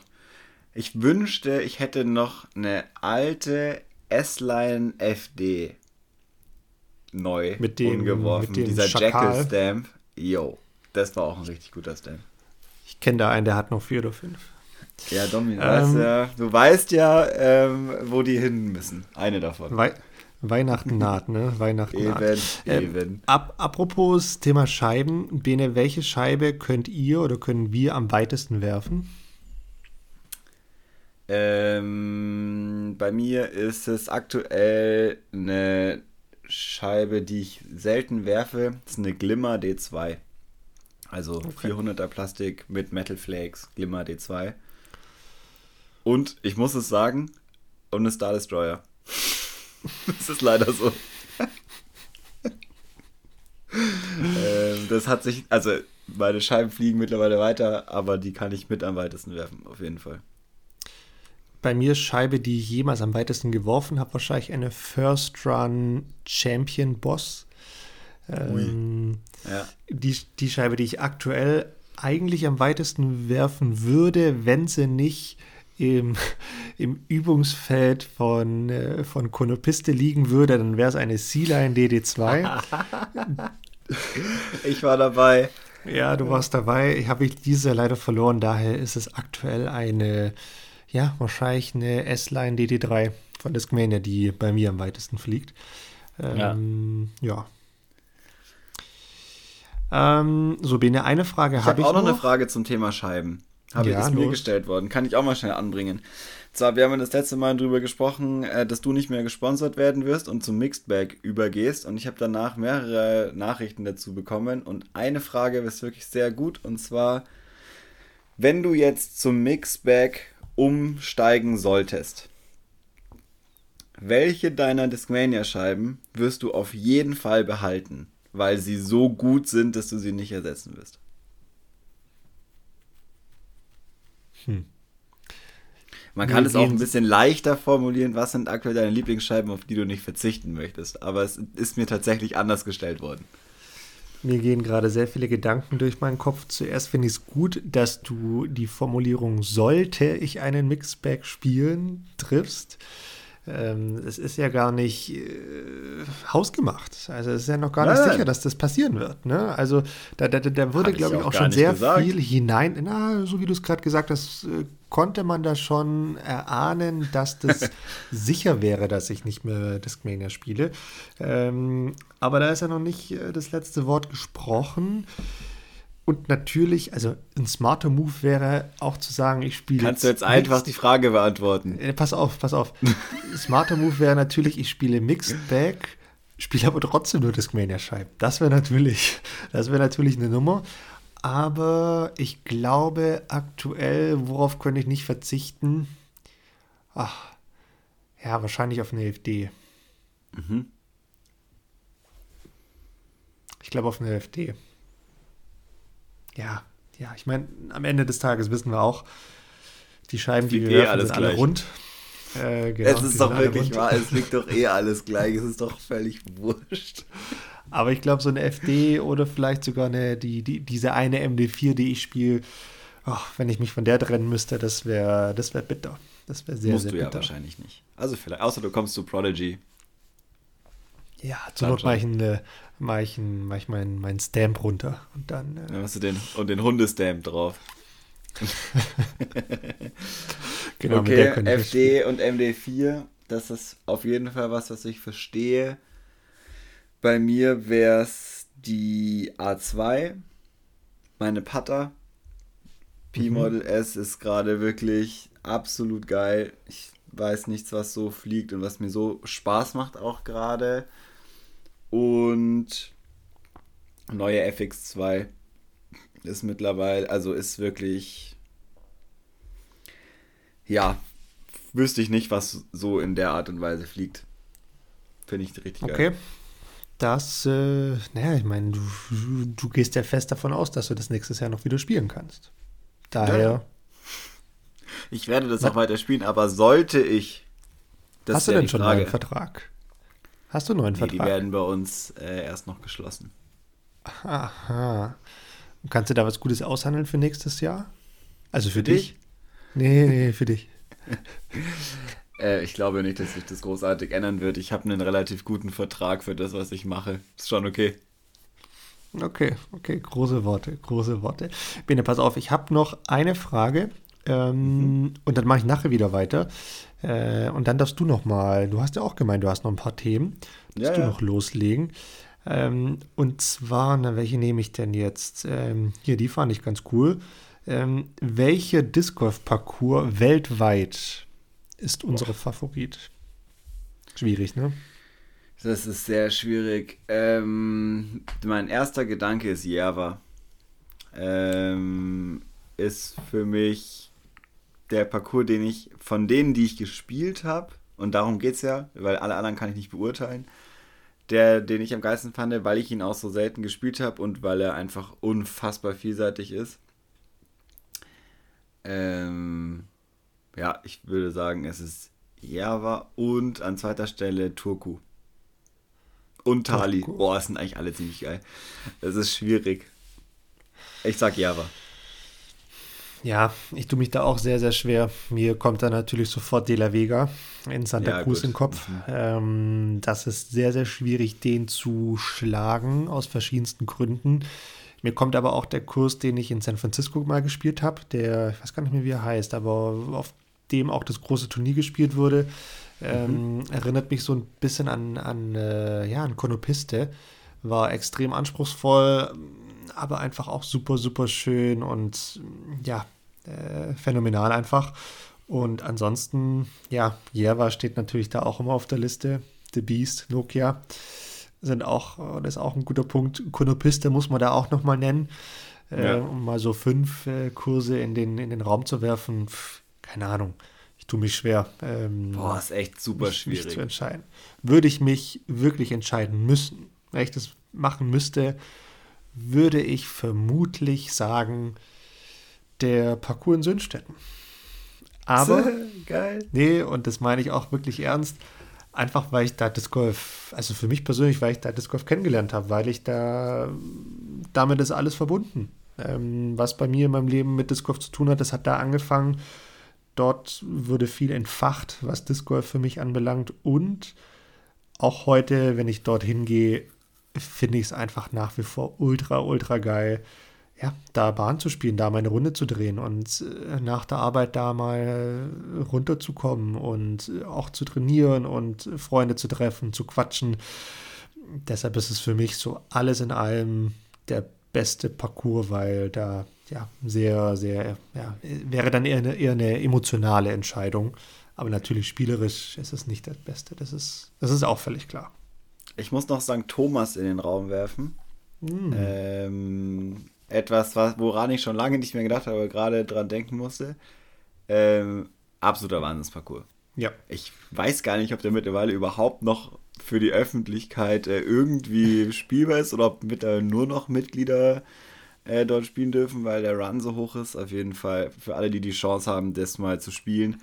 Da gibt es auch ein Turnier nächstes Jahr, soweit ich weiß. Ähm, das ist wirklich mega geil. Also das ist Wahnsinn. Also das Verbinde ich auch emotional viel mit, muss ich sagen. Kann ich gar nicht verstehen, warum. Kann ich gar nicht verstehen. Ähm, aber das wäre ja schön, wenn es da wieder ein Turnier gibt. Das wäre fast was für fast, fast ein, fast ein Paartherapie, Betriebsausflug könnte man da machen. Betriebsausflug, ja geil. ja, jetzt wo heute schon die Betriebsweihnachtsfeier ist, können wir da einen Betriebsausflug nächstes Jahr hinmachen, einen Wandertag quasi. Weil äh, was ich so zuletzt gehört habe, war eher, dass St. Thomas am Blasenstein, dass dort keine Turniere mehr stattfinden, weil es sich finanziell nicht lohnt. Es ist ja. finanziell quasi ein Verlust, weil dann die eigentlichen Tageseinnahmen fehlen und die sind deutlich höher als bei einem Turnier. Ähm, natürlich auch mal eine ganz andere Herangehensweise, was so ein Parcours anbelangt. Wer dort schon, schon mal war, äh, weiß dann aber auch, dass es, dass es da auch voll okay ist, so ein bisschen wirtschaftlicher zu denken, weil da auch ein bisschen was dahinter steckt, hinter dem Parcours. Da wird viel getan für und muss dann entsprechend auch gezahlt werden. Und da gibt es auch keinen zu hohen Grasstand oder so, zumindest die Male, als ich dort war. Ähm, und ist dann auch okay, ähm, dafür Geld zu verlangen. Bringt mich zu einer Frage, die ich auch seit Folge 1 in meinem, in meinem Notizhandy habe. ähm, warum zur Hölle? nee, ich stelle die Frage andersrum. Ähm, wie findest du Pay to Play? Sehr gut. Warum? Naja, also, ich meine, wir haben beide vorhin den Kurs in Schweden, Järva, Stockholm genannt. Das ist das ja, prädestinierte Beispiel für Pay-to-Play-Kurse. Also Pay-to-Play heißt, ne, ganz normal, wenn du spielen willst, musst du dafür zahlen. Klar, wir kennen Disc Golf als extrem einfachen Sport, um einzusteigen, ne, was Equipment ja. anbelangt. Du brauchst zwei Scheiben, Turnschuhe hast du, äh, Hose, T-Shirt hast du, kannst du loslegen. brauchst nur noch eine Wiese oder im Optimalfall ein Parcours, dann kannst du loslegen. Ähm, und das war's. Das heißt, die Eintrittsbarrieren im Sport sind mega, mega gering. Entsprechend hast du eine riesen Zielgruppe, gute Möglichkeiten und so weiter. Klar. Aber um den Sport so ein bisschen auf das nächste Level zu bringen, brauchst du genau diese Pay-to-Play-Kurse. Deshalb bin ich da ein absoluter Verfechter dafür, ähm, dass es die geben muss. Ähm, ich persönlich würde sagen, mich würde es freuen, wenn sich das alles so einpendelt, dass es 80% öffentliche Kurse gibt und freie Kurse, 20% Pay-to-Play aber die sollen dann einfach auch gut sein und die sollen dann ihr Geld auch wert sein, weil wenn ich da dann 5 Euro für eine Runde zahle, dann will ich halt schon auch, dass es, wie soll ich sagen, dass es sauber ist und mit sauber meine ich jetzt nicht, dass da irgendwo ein Papierschnipsel rumliegt, sondern dass die Fairways sauber sind, dass die Abwürfe sauber sind und so weiter und so fort. Und da, da bin ich dann auch gerne bereit, 10, 20 Euro oder sonst was zu zahlen, ähm, wenn das halt entsprechend stimmt. Ähm, ich meine, beim Minigolf hinterfragt niemand, warum man ja. da dafür zahlt. Niemand hinterfragt es. Niemand. Ich meine, du könntest genauso gut in irgendeinen Shop gehen, dir einen, einen Putter kaufen, also einen Golfputter, einen Schläger äh, und einen Ball und dann mit dem dort diese öffentliche Bahn bestehen. Das hinterfragt aber niemand. Und, und warum? Klar, weil da jemand dahinter ist, der diese Bahn ja entsprechend sauber hält in diesem Gelände, auf dem sie stehen. Bei uns ist es immer ein Riesenthema und die Leute regen sich auf. Ich, ich, ich verstehe es aber nicht. Ich meine, es ist ein Unding, muss man auch ganz klar sagen. Wenn du Geld für etwas verlangst, was in keinem guten Zustand ist, dann ist es nicht gerechtfertigt. Dann finde ich Pay-to-Play sehr, sehr schlecht. Das ist völlig ja. klar. Aber wenn, wenn sich darum gekümmert wird, ähm, dann finde ich das absolut gerechtfertigt, da auch entsprechend Geld dafür zu bezahlen. Also von daher, ja, bin da total dafür. Ja, sehe ich genauso. Und ich frage mich, warum das kein so ein großes Ding ist. Ich glaube, es ist der gleiche Grund, äh, wie mit allem. Man muss sich da committen und das machen ordentlich und man braucht natürlich das Gelände. Aber am Ende des Tages ist es sehr viel Arbeit, das zu machen. Und am Ende des Tages muss es sich auch wirtschaftlich lohnen, äh, weil sonst kann man sich nicht leisten, sowas zu machen. Und da ähm, hapert so ein bisschen. Ich bin aber der festen Überzeugung und ich kann alle nur ermutigen, sich, wenn ihr in diese Richtung überlegt, das zu machen, weil das ist der einzige Weg, komplett Sportfremde in den Sport zu holen. Wenn du ein, eine Möglichkeit hast, ein Event anzubieten, wo Familien hinkommen können, wo Junggesellenabschiede hinkommen können, wo was auch immer, wer auch immer einfach hingehen kann und sich etwas ausleihen kann, um zu spielen. Ich glaube, damit in einer Region, wo sowas gesucht wird, machst du, damit kannst du punkten und Pay-to-Play, ähm, wenn der Parcours gut ist, ist, finde ich, ein absolut wegweisendes Ding. Gerade in Deutschland, wo man sonst in irgendeinem Stadtpark mit 30.000 anderen Leuten, die da irgendwas machen wollen, unterwegs ist. Ja, es funktioniert bei uns einfach auch nicht. Das ist nee. ähm, klar. Ich meine, hast es wieder angesprochen, äh, ist natürlich ein Riesenthema mit, äh, wo kriegst du das Gelände her? Ich meine, du kannst nicht einfach irgendwo hingehen, Körbe in den Boden rammen und dann sagen, okay, dafür nehme ich jetzt auch 10 Euro, weil ne, deutsche Gesetze, so. Pacht und was weiß ich alles. Also ist ja schon auch ein Thema. Ähm, aber nochmal, es muss diese frei zugänglichen Kurse auch geben, weil ansonsten. Soll es ja auch voll. Genau, genau. Aber es muss auf der anderen Seite genauso gut meiner Meinung nach diese Pay-to-Play-Kurse geben. Da gibt es bei uns sehr, sehr wenig in Deutschland. Hängt sicherlich ja, grundsätzlich damit zusammen, dass ne, die Kurslandschaft hier einfach ein bisschen schwieriger ausschaut. Ähm, aber was nicht ist, das kann ja wohlgemerkt noch werden. Und ich habe es schon mal angesprochen, ich glaube ein paar Mal. Wenn ihr so ein Grundstück habt, sagt mir Bescheid. Das wäre ein Projekt, auf das ich auf jeden Fall Bock hätte.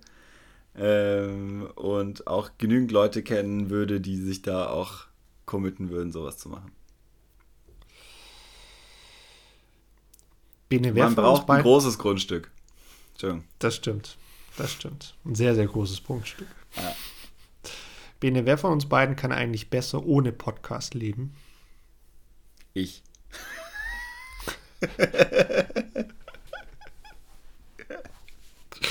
äh, das ist äh, eine sehr, sehr klare Antwort. Und ja. Ja, sehr, sehr, sehr, sehr klar, wahrscheinlich auch sehr ehrlich.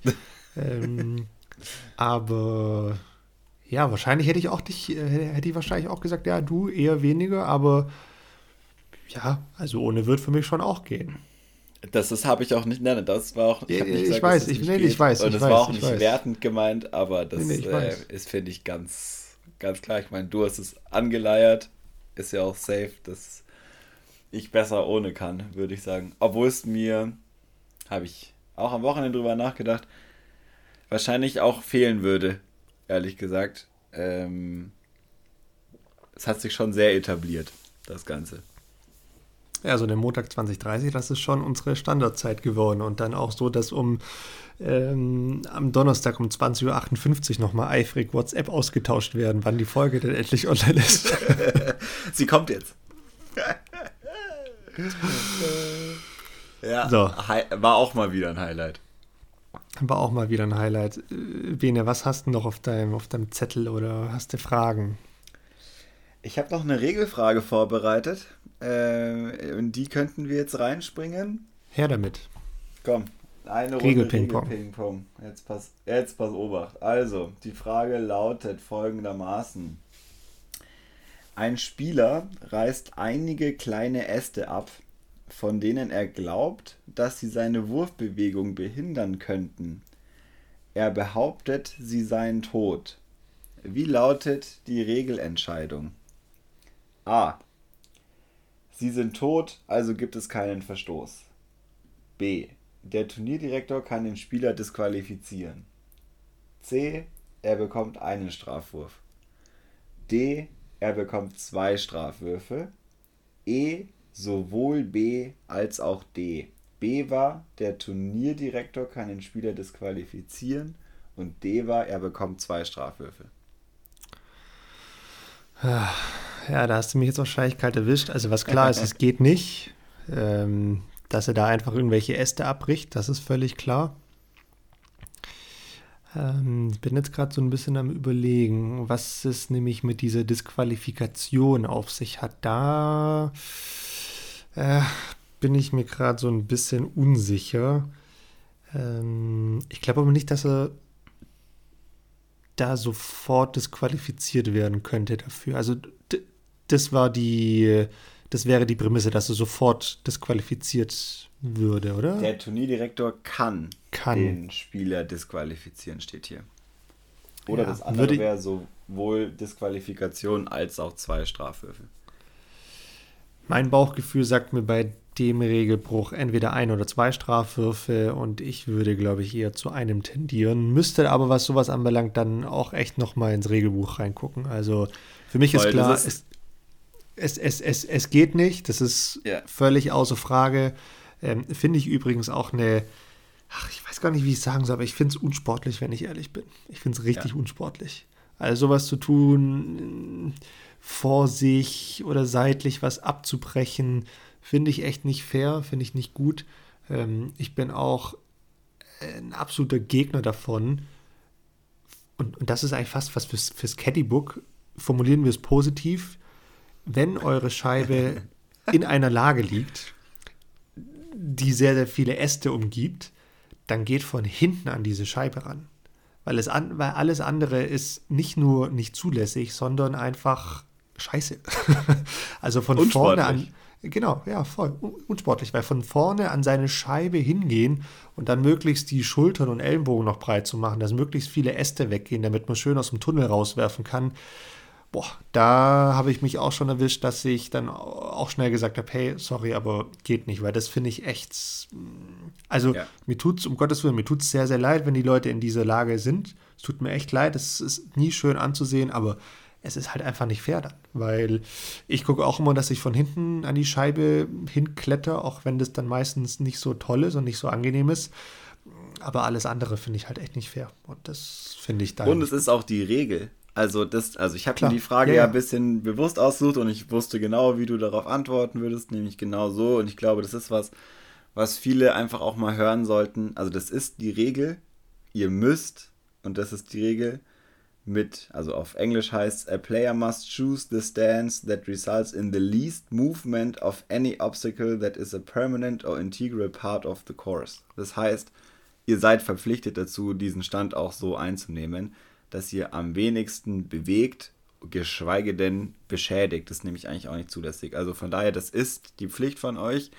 Ähm, und dieser Unsportlichkeitsaspekt ist total wichtig, weil ihr seid alle dafür verantwortlich, dass jeder ordentlich seinen Stand einnimmt und jeder wird in einer Runde oder in einem Turnier mal in eine unangenehme Lage kommen und die, die dann ordentlich damit umgehen, sich nämlich der Lage beugen und vielleicht rauschippen müssen, weil sie von hinten an die Scheibe gehen, im Vergleich zu denen, die an der gleichen Stelle von vorne reingehen und versuchen noch irgendwie einen Wurf zu machen, ähm, ja, das ist einfach nicht in Ordnung. Und da seid ihr alle in der Pflicht, dass das auch so ist.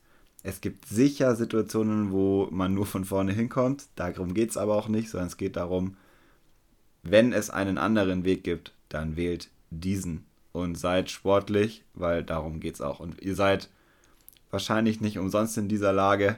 Äh, wir alle nicht. Du nicht, Domi, ich nicht und alle anderen hier auch nicht. Und dann müsst ihr damit dealen. Und wir auch. Ähm, ganz einfach. Um die Frage noch zu beantworten, du hast sie richtig beantwortet. Ähm, der Spieler bekommt einen Strafwurf. Ähm, es ist unzulässig, Dinge abzubrechen und ähm, das Ergebnis daraus ist ein Strafwurf. Wie so oft so Dinge, die man, wo man so einen, so einen richtigen Riecher hat, aber dann, wie viele sind es jetzt denn wirklich? Äh, das ist so die Frage. Ja. ja, das ist ein gutes Beispiel dafür, dass man sowas auch, obwohl ständig passiert, immer nachschauen müsste, weil man sich dann doch am Ende nicht ganz sicher ist und das auch völlig in Ordnung ist. Ähm, was wollte ich noch sagen? Ah ja, hier Thema tote Äste. Ähm, man darf, und es ist ja auch immer wieder ein Thema. Was ist ein toter Ast? Was darf ich damit machen? Die Regel ist, ihr dürft nichts abbrechen. Völlig egal, ob tot oder lebendig. Ihr dürft es nicht abbrechen. Ihr dürft tote Gegenstände bewegen, wenn sie auf dem Boden liegen. Ihr dürft keinen Ast abbrechen. Fertig. Fertig. Diskussion aus.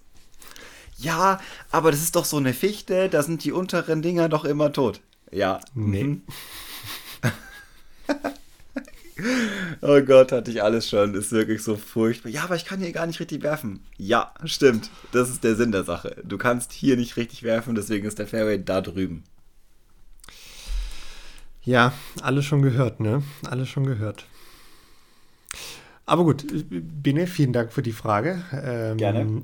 Man kann ja jetzt vermerken, ich meine, wir haben recht spät in dieser Staffel mit dem Regel-Ping-Pong angefangen, aber wenn mich nicht alles täuscht, haben wir, und das habe ich nicht für möglich gehalten, aber wir haben beide jeweils alle Fragen richtig beantwortet. Da bin ich echt überrascht yes. von. Also positiv überrascht. Sehr gut. Ähm, wunderbar, Bene, weil ich, ich habe hier gerade mein Handy neben mir liegen, weil ich mir mhm. ein, ne, äh, ja, ne, Internet hier alles nicht so dolle auf dem Land und Hotspot funktioniert da besser. Jetzt habe ich gerade gesehen, dass dass mich hier tatsächlich um 22.48 Uhr mein Chef angerufen hat. Und es bringt mich auf eine Frage, die wir gefragt wurden. Bene, ähm, was machen wir beide denn beruflich? Ja, ähm, jetzt geht ihr nochmal zurück und hört euch die erste Folge an. Nee, Spaß. ähm, ich bin verantwortlich für ein Sales-Team von einem Unternehmen, das sich eine Bildungssoftware ausgedacht hat. Und zwar machen wir digital geführte Schnitzeljagden oder erstellen eine Plattform, mit der ihr selbst digital geführte Schnitzeljagden erstellen könnt. Und ich bin dafür verantwortlich, dass wir diese Software verkauft bekommen, dass ihr sie nutzen könnt und dass Projekte damit realisiert werden. Das ist mein Hauptjob und nebenher habe ich diverse andere Projekte. Hatte ich mal mehr, hatte ich mal weniger andere Projekte, die variieren immer so ein bisschen. Und du bist natürlich, äh, was gibt es denn da für einen coolen Begriff? Äh, Head of Customer Happiness bei Paartherapie oder, oder irgendwie sowas. Klar, äh, das, das mache ich aber in meiner Freizeit, weil ich würde sagen, beruflich mache ich hoffentlich nur Dinge, die auch Geld einbringen. Äh, das hier ist ja wirklich eher eine, eine Minusgeschichte. Das ist ja nicht mal eine Nullnummer, das ist ein Minusgeschäft. Minusgeschäft, so, so. Ähm, apropos Minusgeschäft, ja. Nein, ich, was äh, machst du denn? Ja, das mal, da, darüber wollte ich ja auch äh, hinleiten. Äh, wobei das natürlich eine sehr, sehr schlechte Überleitung ist. Aber ja, ich bin auch so ein bisschen im Vertrieb unterwegs. Äh, jetzt vielleicht nicht selber so aktiv, sondern ich bin eher ja, im Business Development, in der Geschäftsentwicklung unterwegs und bin da auch eher außerhalb von Europa in ein paar Ländern unterwegs und äh, bin da im Medizin.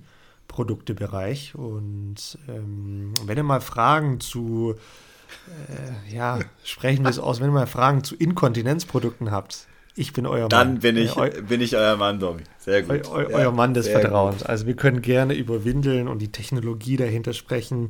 Ähm, mein, meine absolute Leidenschaft und das meine ich tot ernst. Ähm, können wir sehr gerne beim nächsten Turnier darüber sprechen. Aber nee, ansonsten ähm, gibt es auch noch so ein paar andere. Deswegen gehst du nie pinkeln auf der Runde.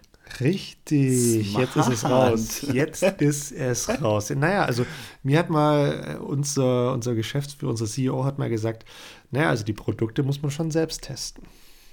Boah. Daher, ne? ja, ähm, ich hoffe, ihr seid gerade nicht beim Essen. Ähm, ansonsten ja, doch beim Weihnachtsessen. beim Weihnachtsessen, ja. Bene, hier, hier, hier, lässt sich eine, eine, eine Frage ganz gut anschließen. Wie haltet ihr die Waage zwischen beruflichem Erfolg, also beruflichem Danke. Erfolg, Zeit für Disc Golf, Freunde, Familie etc.? Äh, harte Schule, würde ich sagen. ähm, das muss man lernen. Also es gab, ich kann, also ich kann nur für mich sprechen, sicher Zeiten, wo sich das überhaupt nicht die Balance gehalten hat. Und das lernt man dann sehr schnell, dass mhm. das gerade aus der Balance ist und dann muss man es irgendwie wieder anpassen. Ähm, ja, es ist, ja, musste lernen, würde ich sagen. Muss, musste lernen. Muss man äh, auch mal ins Klo greifen, das gehört definitiv dazu, habe ich in ja. dem Hinblick auch. Ähm, ich habe es vorhin gesagt, also wenn man 25 Turniere im Jahr spielt, dann bleibt halt nicht mehr viel anderes übrig. Ne? Ähm, dann gibt es da sicherlich auch mal Leute im Umfeld, die einem das eher übel nehmen.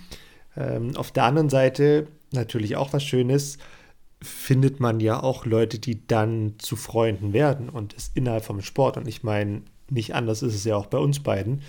Ähm, da findet man ja dann auch innerhalb der Szene ähm, und des Disc Golf Geschehens ja äh, Freunde, Manche finden sogar Familie äh, auch was Schönes. Ähm, und äh, ja, in der Tat nicht schwierig. Immer ein großes, großes, großes Problem, gerade was den Beruf anbelangt. Also da war 2018 und 2019 bei mir ein sehr, sehr hartes Jahr, weil ich auch schon dort ähm, viel, viel geschäftlich unterwegs war. Und dann ist es halt einfach schwierig, Turniere oder Training unterzubekommen. Und dann ja, dann muss irgendwas leiden. Und ja. äh, wenn man dann noch auch noch ein paar andere Leidenschaften oder Projekte, gerade sowas wie einen Podcast hat oder in irgendeinem Verein oder sonst wo ehrenamtlich tätig ist, dann irgendwas bleibt auf der Strecke. Und äh, da ist, glaube ich, inzwischen so mein Learning gewesen. Man muss sich selbst einfach darüber klar werden, was man selbst will, wo man selbst wirklich dabei Spaß hat und äh, dann entsprechend auch priorisieren. Alles andere hilft nichts, tut sonst nur weh. ja, das stimmt. Ähm, ich bin Gott sei Dank, und das weiß ich, dass das ein, ein sehr großes Privileg ist, von meiner Arbeit her so flexibel, dass ich es meistens, wenn ich es will, auch so gestalten kann, dass ich die Flexibilität habe, schon an einem Donnerstagabend zu einem Turnier zu fahren, Freitag zu trainieren, irgendwie abends noch Mails zu machen oder so, weil wir einfach grundsätzlich sehr remote und sehr, muss man sagen, fortschrittlich ähm, ausgerichtet sind und ich mittlerweile auch die nötigen Kollegen und Kolleginnen habe, die mir den Rücken stärken, dass ich auch mal einen Tag nicht da sein kann. Das war früher auch anders. Ähm, und da ist bei mir das Problem jetzt nicht so hoch, aber trotzdem, wenn man 10 plus Turniere im Jahr spielen will, die nicht in Deutschland stattfinden, dann sind es 10 mal eine halbe Woche die auf jeden Fall dafür einzuplanen sind. Also eigentlich maximal bis Mittwochabend zu arbeiten, Donnerstag reisen, Freitag trainieren, Montag wieder zurück ähm, oder Sonntagabend und dann wird es schon schwierig, weil das sind dann einfach mal fünf Wochen Urlaub. Ja, das ist schon viel. Dann hast du noch keinen Urlaub gemacht. Ja, und es gibt ja auch noch andere Dinge aus, äh, außer Urlaub, ne? Also, ja, gehen wir da jetzt gar nicht zu tief ins Aber es ist auf jeden Detail. Fall eine gute Frage. Ich habe auch so eine Frage äh, nochmal bekommen, so, wie schafft ihr es, um die Disc Golf Turniere herum zu planen? Und das ist ganz interessant, weil das ist, das ist ja schon letztendlich ähm, die, die Zielausrichtung. Also plant man um die Turniere herum oder plant man Turniere ein? Das sind ja zwei unterschiedliche Dinge. Und ich kann für mich sagen, ich habe früher um, um Turniere rumgeplant. In den letzten drei Jahren habe ich die Turniere eingeplant, wo sie gingen. Und habe da ja. auf jeden Fall einen Wandel gemacht, ähm, dass es auch okay war, dass mein Turnier für mich nicht stattfindet. Und das war so vor vier, fünf Jahren undenkbar. Da habe ich alles mitgenommen. Ja, total, total. Ich glaube, da haben wir auch einen sehr, sehr ähnlichen Wandel durchgemacht. Ähm, weil wenn man da vor ein paar Jahren mal ein Turnier in Dassel nicht spielen konnte, dann war das ein absolutes No-Go, weil das musste man spielen. Ähm, mhm. Und heutzutage, ja, sorry, aber wenn dann einfach ein, ein großer Geburtstag von jemand ansteht, der einem sehr, sehr wichtig ist, dann, ja, dann muss das Turnier XY, das an dem Wochenende ist, äh, einfach drunter leiden. Dann tut es mir auch leid, dass ich dann da nicht kommen kann ähm, auch auf mehrmalige Einladung. Aber so, so, ist es dann halt. Ne? Also da, da ändert man ja dann auch, muss man ja auch mal sagen, mit dem Alter so ein bisschen seine Prioritäten. Das heißt ja nicht, dass man, dass einem Disc Golf nicht mehr wichtig ist, aber es gibt einfach ja, genügend andere Dinge, die einem dann wirklich wichtiger sind und die auch zu Recht. Ähm, und deshalb planen wir eher beide, glaube ich, die Turniere ein, die gehen und nicht mehr, nicht mehr herum, so wie das früher war. Ja, voll. Und es sind sicher Phasen, ich kann mir schon auch vorstellen, dass es sicher noch mal eine Zeit geben wird, wo sich anderes eher hinten anstellt. Äh, jetzt gerade, und das ist, glaube ich, auch altersbedingt mit Ende 20, Anfang 30 ist also für mich zum Beispiel ganz klar beruflich ausgerichtet. Also man legt jetzt irgendwie gerade seinen Grundstein für die Zukunft. Das ist schwierig, das alles hinten anzustellen und für mich persönlich auch eine Sache, wo ich krass motiviert bin, das gut zu machen. Und ähm, ich beim Disc Golf schon über so einen Punkt so ein bisschen hinaus bin. Das hört sich auch wieder blöd an, aber ich habe da einfach schon wahnsinnig viel gesehen und ähm, bin auch sehr zufrieden damit. Ja, du hast halt auch nicht mehr so dieses Fieber, das du früher mal hattest, was ja auch völlig okay ist, dass das mal vergeht. Ja. Das, ah, das würde ich gar nicht, gar, gar nicht so sagen. Also ich bin schon immer noch krass hyped auf Disc Golf. Das soll sich überhaupt nicht, das will ich überhaupt nicht sagen. Und ich glaube, ich freue mich auch immer noch genauso Disc Golf zu spielen, aber ich habe einfach auch das jetzt schon sehr lange gemacht und viel erlebt und deswegen ist es auch okay, mal was nicht zu machen. Und mhm. kann dem Fieber besser äh, standhalten und muss, es, muss mich nicht dem ergeben. Ich glaube, das ist mehr so der Punkt, ähm, um den es mir da geht, als dass ich es nicht mehr so geil finden würde oder so. Okay, verstehe, verstehe. Aber ich meine, du hattest jetzt gerade auch gesagt, du, du, wie hast du gemeint, du, du legst gerade auch so ein bisschen den Grundstein beruflich. Ich meine, wir beide haben ja da schon zigmal unter uns, unter vier Augen drüber gesprochen. Aber jetzt noch nie hier Würdest du gerne mit Disc Golf mal deinen dein, dein Lebensunterhalt verdienen? Könntest du dir das vorstellen, mit Disc Golf wirklich Geld verdienen, dass Disc Golf dein, dein, dein Job mhm. wird? Ich habe mir das mal vorstellen können, deswegen habe ich ja das gemacht, oder ich habe es äh, versucht, das irgendwie neben meinem Studium äh, hinzukriegen, war dann aber einfach nicht der Fall und ich nicht genug dahinter. Und bin letztendlich auch der Meinung, das ist nur all-in möglich und es geht nur, wenn, und das ist so krass, es geht nur, wenn du es dir leisten kannst. Also, das geht nicht, wenn man was zu verlieren hat. Dann kann man in Deutschland mit Disc Golf kein Geld verdienen. Das geht spielerisch ja. nicht. Und vom Business her, entweder du bist schon etabliert, dann ist es eine ganz andere Nummer, aber wenn du jetzt anfängst und du hast nichts und willst in dem Markt bestehen und willst damit wirklich deinen Lebensunterhalt verdienen und jetzt sprechen wir mal von 40.000 Euro, die du im Jahr selber mitnehmen kannst, pff, da musst du viel Scheiben verkaufen. Und äh, so, das ist schon echt, das ist schon echt eine, schon echt eine Herausforderung. Und wenn, dann musst du dich ganz verschreiben, sonst geht's nicht, glaube ich. Ähm, mit der richtigen Infrastruktur, mit genügend Drive, mit Unterstützung auf jeden Fall möglich. Aber dann bist, also wenn du es jetzt zu dem Zeitpunkt schaffst, Kohle mit Disc Golf zu verdienen, dann bist du derjenige, der dazu beiträgt, äh, Disc Golf in Deutschland groß zu machen. Klar. Das ist meine, meine Überzeugung, anders geht's nicht. Oder du bist ja, der erste Pay-to-Play-Parcours dann verdienst du damit wahrscheinlich auch Geld, wenn du es richtig machst.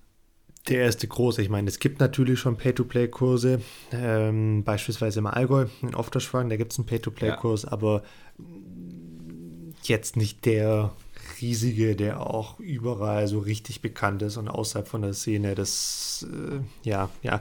Ich meine, du hast ja mit ganz vielen Punkten da recht und was man natürlich auch nicht vergessen darf, ist halt, wie bei so vielen Themen, wo du dein Hobby zum Beruf machen willst.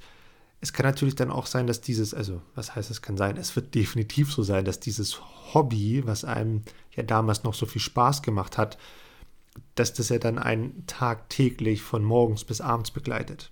Ja. Und dass dann vielleicht gar nicht mehr dieses Gefühl kommt, das ich vorhin so beschrieben habe, so hey, nach einem stressigen Arbeitstag mal auf den Kurs in Sünschetten zu gehen und dann eine lockere Runde zu drehen, weil du denkst ja schon beim Aufstehen, beim Frühstücken an, an, an Disc Golf und dann beim Mittagessen und dann am Abendessen und dann wirst du nochmal los auf eine Runde, hast du vielleicht auch keinen Bock, weil dann wirst du eher mit deinen Jungs was machen gehen oder willst äh, anderen Sport ausführen oder, oder, oder, aber bloß nichts mit Disc Golf, weil das, das dich ja auch sofort wieder mit der in Anführungszeichen Arbeit konfrontiert und es ist dann Arbeit. Das darf man ja auch nicht vergessen. Ich meine, ja. bei der Folge, die wir mit Simon in, in Tschechien aufgenommen haben, da hat er es ja auch genauso gesagt. Es ist halt sein Job. Ob er jetzt mal heute Bock hat oder nicht, es ist egal. Ne? Es ja, ist sein voll. Job. Punkt aus Ende. Es ist so. Und deshalb darf das natürlich bei dem Gedanken auch nicht vernachlässigt werden. Ja, voll. Und es hört sich, also ist, glaube ich, auch ein Argument, warum es bei mir auch immer nicht so krass gefunkt hat oder nicht so gut funktioniert, weil ich wollte halt immer lieber spielen. Zu dem Zeitpunkt, wo ich auch den Job hatte und ich wollte mich beruflich weiterentwickeln und wollte halt viel zu viel gleichzeitig und habe mich nie da richtig komplett committed. Das ist einfach ein Grund. Und es ist eine sehr romantische Vorstellung, den, das Hobby zum Beruf zu machen und das Hobby zu behalten. Es ist wie Arbeiten mit Freunden das hört sich super an.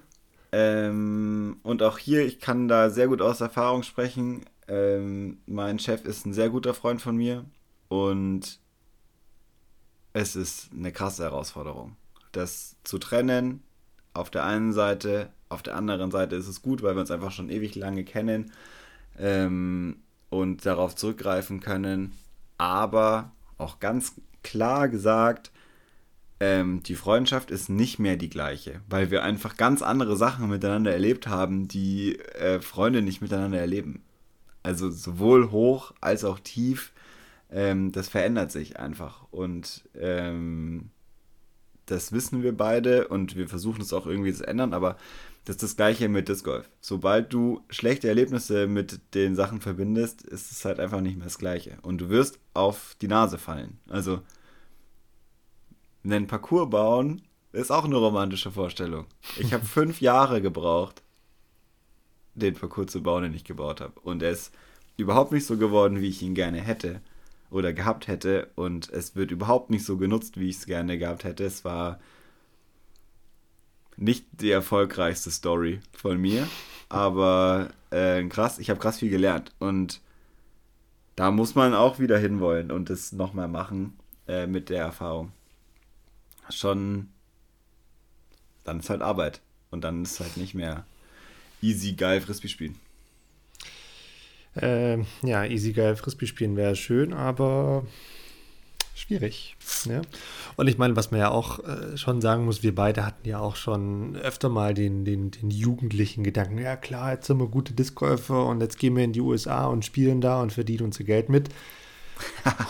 äh, harter Tobak. Also Vergiss harte, es. harter Tobak. Also wird bei mir zum Beispiel auf gar keinen Fall mehr stattfinden. Das ist auch ganz klar. Ja, und da sind wir dann vielleicht auch nicht mehr im richtigen Alter, muss man auch dazu sagen. Ich meine, äh, bei mir im, im, im Freundes-Familienkreis, da macht sich der Witz langsam auch schon breit, ähm, dass es ja jetzt für Weihnachten ganz gut wäre, mir so eine, so, die, so, eine, so, eine, so eine, wie sagt man das, so eine Pillenbox zu schenken, äh, wo dann drin steht, morgens, mittags, abends, mhm. dass ich ja nicht durcheinander komme, was ich da alles nehme. Ähm, äh, ja, man wird nicht jünger, der Körper macht dann halt auch nicht mehr so mit und du siehst jetzt gerade schon auch, äh, finde ich super interessant, dass in letzter Zeit viele Discgolfer mal länger verletzt waren. Und das mhm. ist halt auch ein riesen Ding, weil dein Körper ist dein Kapital und wenn du dich nicht um deinen Körper kümmerst und bislang gibt es so wenig Wissen über ähm, ja, Physio im Disc Golf und das ist alles noch zu unprofessionell und die Leute sind auf sich allein gestellt und machen halt so, wie sie denken und Ernährung und, und, und, und. Das ist schon schwierig für, um da wirklich einen Lebensunterhalt aufzubauen. Das mal für ein, zwei Jahre zu machen, klar, das äh, würde man irgendwie hinbekommen, aber mal wirklich zu sagen, okay, kündige jetzt hier meinen mein, mein Job komplett und fange komplett was Neues an. Ich wandere quasi aus. denkbar. Nee, nee, schwierig. Sehr, sehr schwierig. Sehr, also sehr, außer sehr, sehr du hast Simon und äh, hast da tatsächliche Möglichkeit und es auch über Jahre gemerkt, dass du da oben mitspielen kannst. Aber sonst passiert ja auch nichts. Also hier geht es wieder um diese Unterhaltssache du musst echt viele Turniere gewinnen, um deinen Unterhalt zu bezahlen. Klar, und. Oder brauchst einen krassen Sponsorvertrag, aber das machst du auch nur, wenn du gewinnst. Das ist der Punkt. Und ich meine, bislang gibt es hier in Europa einfach auch sehr, sehr wenige Leute, die davon wirklich so leben können, weil sie einen Sponsor haben, der sie dann monatlich bezahlt und da 2, 3, 4.000 Euro oder sonst wie viel äh, an den jeweiligen Spieler oder die Spielerin überweist. Äh, hier in Deutschland gibt es aktuell niemanden. Da gibt es eine Person, ne, der ist schon längst in den USA, das ist völlig klar. Aber ansonsten gibt es da niemanden, der einen fetten Sponsor-Deal ähm, in der Tasche hat, zumindest aktuell. In der Zukunft, klar, kann das schon noch passieren, aber aktuell äh, ist das schwierig. Ja. wir wurden übrigens, natürlich, geil wäre es allemal. Aber Bene, wir wurden auch gefragt, was wäre denn für uns das coolste Disc Golf Land, um auszuwandern? Boah, ähm. Was heißt auswandern? Interpretationssache. Ich sag mal so, ich würde, glaube ich, Asien sagen, weil ich finde Asien persönlich einfach ein cooles, ein cooler Kontinent. Ja, ist jetzt kein Land, aber da würde ich mir einfach was, was Schönes rauspicken, wo man vielleicht auch den Sport einfach größer machen könnte. Ähm, und mhm. dann würde ich mir da irgendwas raussuchen, weil mir das so landschaftlich, kulturell und dann vielleicht auch sportlich ganz gut taugen würde. Mhm.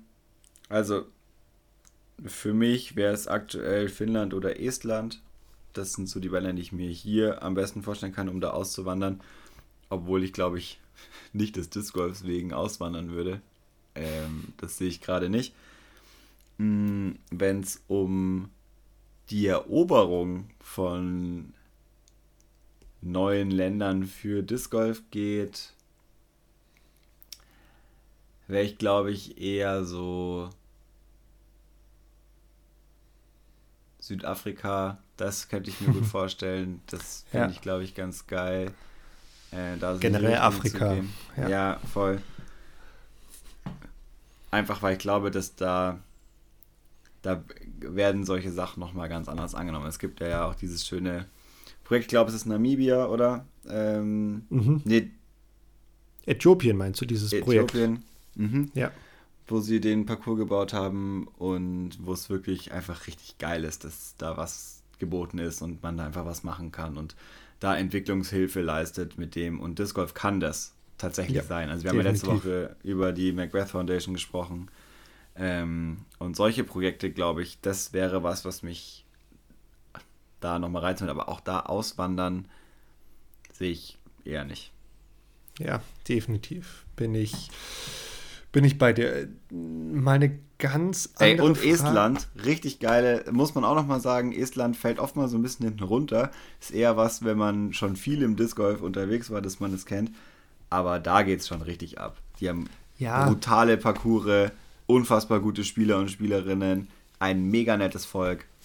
Das lohnt sich. Da stimme ich dir auch vollstens zu, Bene, aber das ist halt nur, ja, so, so, so, so halb zu Ende gedacht, weil ich meine, Sommer schön und gut, aber was machst du denn da im Winter?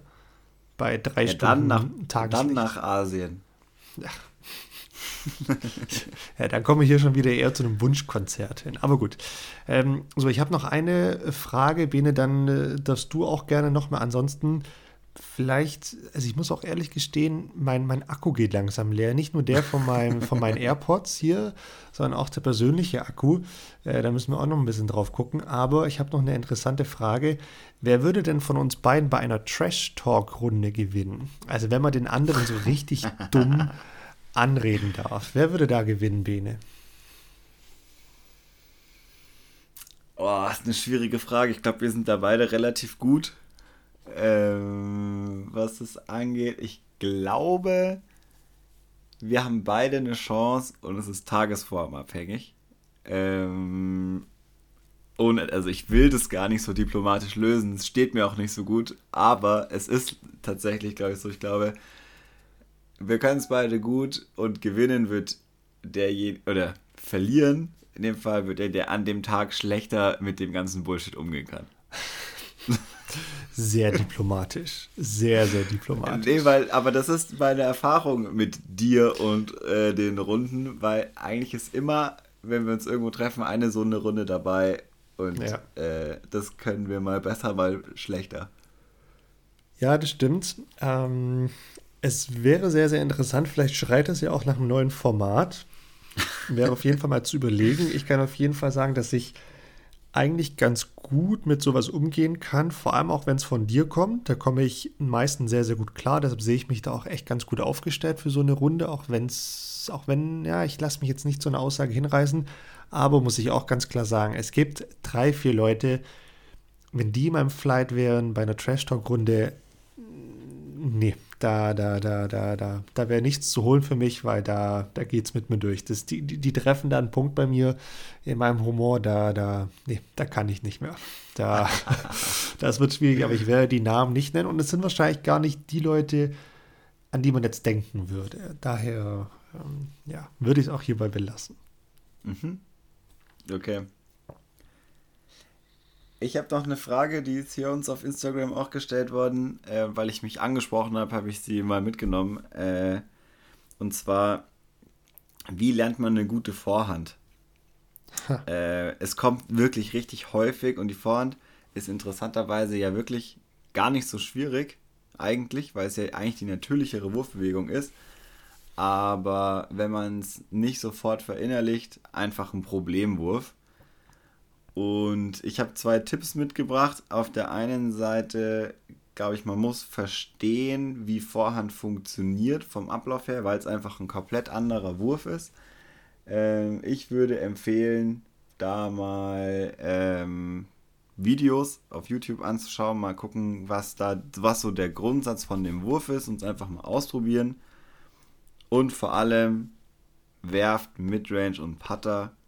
Da werdet ihr sehen, was ihr macht und was der Fehler ist. Äh, in dem Fall war die Frage, sie geht immer nach links weg. Das liegt daran, dass äh, du das Handgelenk rollst sozusagen und der Wurf nicht sauber ausgeführt wird. Das ist wie wenn man bei der Rückhand immer nach rechts werfen würde, weil man einfach zu viel will, äh, weil man immer die Scheibe überturnt und deswegen sie gar nicht ins Fliegen kommt. Und da kann man was gegen tun. Da gibt es Videos dafür. Das ist mein grundsätzlicher Tipp. Und Tipp 2 ähm, wäre, einen Workshop zu buchen. Ich würde mich da anbieten. Äh, sagt Bescheid. Werden wir einen Weg finden. Auch sehr, sehr charmant. Ähm, gute Frage. Wenn ich mich zurückerinnere, habe ich einen ganz, ganz, ganz klaren Punkt. Einfach spielen und vor allem im Turnierspiel, vor allem auf gewerteten Runden spielen. So habe ich zumindest meine Vorhand gelernt. Ähm, ich habe ähm, früher sehr, sehr schlecht Vorhand geworfen.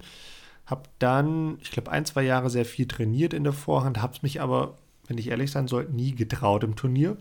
Hm. Und wenn, dann war es schlecht weil ich dann viel zu viel auf die Technik geguckt habe oder, oder, oder, bis ich mir dann mal eine Saison gesagt habe, weißt du was, jetzt gehe ich in die Saison rein, wenn ich die Möglichkeit habe, Vorhand zu werfen, dann werfe ich sie einfach. Und ja, dann war das auch schlecht, dann war es beim zweiten Mal auch schlecht, beim dritten Mal auch, beim vierten Mal auch und beim fünften Mal ging es dann so ein bisschen. Und dann, siehe da, ging das ratzfatz ganz schnell und auf einmal konnte ich eine ganz solide Vorhand werfen, weil du musst es halt einfach in den realen Situationen auch mal anwenden. Da kannst du noch so viel trainieren, wie du willst. Ähm, Im Turnierspielen, in, in, im Matchplay gegen Kumpels oder, oder, oder, da, wo es einfach auch mal worum geht. Das ist immer eine gute Möglichkeit, das anzuwenden und zu trainieren. Das ist auf jeden Fall mein, mein Haupttipp. Ansonsten der zweite Tipp, ähm, mit Putter oder Midrange trainieren, ähm, die Vorhand. Das ist sehr, sehr wichtig. So habe ich meine Vorhand auch nochmal ausgebaut. Zumindest die Genauigkeit und die Technik. Und der dritte Punkt ist, finde ich, der Fehler, den die Leute einfach am häufigsten machen.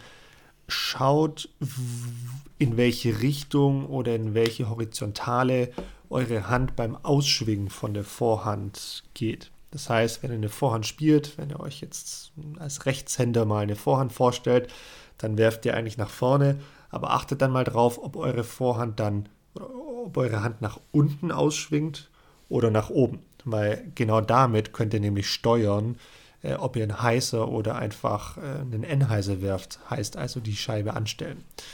Ähm, das ist für mich was, was man sehr, sehr häufig sieht, was, was nicht richtig gemacht wird, weil die Hand ganz, ganz oft nach unten geht. Das heißt, die Scheibe wird überkompensiert, das heißt, es wird angestellt, es wird ein N-Heißer geworfen und kommt oftmals im Roller auf. Das ist was, was ich oftmals sehe und ähm, dann entsprechend auch den Tipp geben kann. Darauf achten, wohin die Hand ausschwingt. Sehr guter Punkt. Biene, was hast du noch auf deiner Liste? Ich bin durch, würde ich sagen. Durch. Du bist durch. Du bist durch mit der Liste. Ich habe hier noch eine Frage mit, wann gehen wir mal wieder tanzen? Ähm, ja, wenn es mal wieder Turniere mit einer Players Party gibt, würde ich behaupten. ja, ich weiß ähm, genau, wo die Frage herkommt wir, wir, wir hätten da noch was, was ähm, meine, Schrägstrich, unsere Trainingsroutine mit Körpergewicht oder Freeletics anbelangt. Ähm, ich glaube, da können wir beide auch von uns behaupten, dass es da eigentlich hauptsächlich um die, ja, um, um den Mix aus Fitness, aber auch ähm, Kraft geht. Ähm, dass da mit den Trainingsprogrammen, die wir da machen, Kraft ähm, aufgebaut werden soll. Zumindest glaube ich, mich zu erinnern, dass das auch ein Ziel von dir war. Auf Bene, aber da darfst du sehr gerne auch noch was dazu sagen, wenn du das willst. Nö, ist wunderbar. Wichtig ist, dass man fit ist, so gut es geht. Ich glaube auch. Und dann, Bene, dann brauche ich noch eine kurze Zahl und wir haben ja da vorhin auch schon ein Stück weit drüber, drüber diskutiert. Ähm, Deutsche Meisterschaft, nächstes Jahr Rüsselsheim. Mhm. Was glaubst du? Und das ist, ich weiß, das ist ein Blick in die, in die Glaskugel. Aber was glaubst du, welches Rating man benötigt, um dort mitspielen zu dürfen bei den Open? Äh, was ich empfehlen würde oder was die Realität ist, mit welchem Rating man spielen wird? Äh, letzteres. Also welches Rating benötigt man, um reinzukommen? Boah, dieses Jahr war es tatsächlich so, dass sich mehr Leute angemeldet haben, äh, als irgendwie Plätze waren, wenn ich das richtig in Erinnerung habe. Und ich glaube, boah, das ist natürlich alles so ganz schwieriges, gefährliches Halbwissen. Aber es war irgendwo bei um die 39 oder so für die Open. Ich glaube, das könnte sein. Ich glaube, das wird es auch im nächsten Jahr so um den Dreh. Ja, ich meine, das, das kann man ja in der Tat recht einfach nachschauen. Da wird sich das Leistungsniveau vielleicht um ein paar sehr, sehr wenige Punkte noch steigern. Aber ansonsten wird da kein großer Unterschied sein. Aber dann lass uns die Frage noch ein bisschen umändern. Was wäre denn ein Rating, wo du sagst, naja, das sollte man schon haben, um bei einer deutschen Meisterschaft mitzuspielen, bei den Open? Ich würde sagen 69. Hm, wäre, das ist schon viel. Ja, aber das ist auch, also ist zum Beispiel auch ein, ich mache mich jetzt unbeliebt, aber es macht nichts, äh, etwas, wo ich was ich mir wünschen würde, dass die deutschen Meisterschaften im Grundsatz auch deutsche Meisterschaften sind, wo es darum geht, dass wirklich die Top-Spieler und Spielerinnen äh, abgebildet werden und es nicht nur darum geht, so vielen wie möglich die Chance zu geben. Auch wenn ich weiß, es ist schön, dass es alle spielen können, es ist auch wichtig und es ist bei so Turnieren wie jetzt in Freiburg, wo es mehr um die öffentlichkeitswirksam äh, ja auch ging, als um das tatsächliche Turnier an sich auch total gut. Aber ich glaube, da sind einfache Turniere auch sehr gut dafür geeignet. Bei der deutschen Meisterschaft fände ich es auch vollkommen in Ordnung, wenn da nicht 150 Leute sind, sondern ein klassisches Starterfeld von 72 zum Beispiel, ähm, die in Divisionen aufgeteilt sind, die miteinander fighten und der die grundsätzliche Stärke der Spieler und Spielerinnen einfach höher ist. Stimme ich zu. Deswegen Stimme ich zu. würde ich das Stimme auch ich knallhart so sagen. Das ist meine Meinung dazu. Und ja. Bin ich voll bei dir. Ich ähm, habe da auch schon, schon, also intern zumindest, mit ein paar Leuten, wenn ich darüber rede, bin ich da auch klare Verfechtung der Meinung, Deutsche Meisterschaft 72 StarterInnen, nicht mehr, nicht weniger. Das ist die eine sehr, sehr gute und perfekte Anzahl. Ähm, daraus kann man ein sehr, sehr gutes Turnierformat machen. Und ja. ähm, das wäre ideal, meiner Meinung. Ähm, da muss genau auch keiner um 7.30 Uhr starten. genau, aber, aber ja, vor allen Dingen aus dem Hintergrund, den du genannt hast, weil, finde ich, es einfach schon eine Riesenleistung sein sollte, bei so einer deutschen Meisterschaft mitzuspielen. Und ja. ich finde auch öffentlichkeitswirksam kann man das, wenn man es richtig aufzieht, auf lange Frist sogar noch größer aufbauschen ähm, als dieses eine Turnier, bei dem dann mal viele mitspielen. Weil du könntest dann natürlich entsprechende Vorevents machen, wo du dann ähm, Qualifikationsturniere dazu machst für eine deutsche Meisterschaft. Das geht dann aber jetzt auch hier für die Folge auch zu weit, das auszuführen.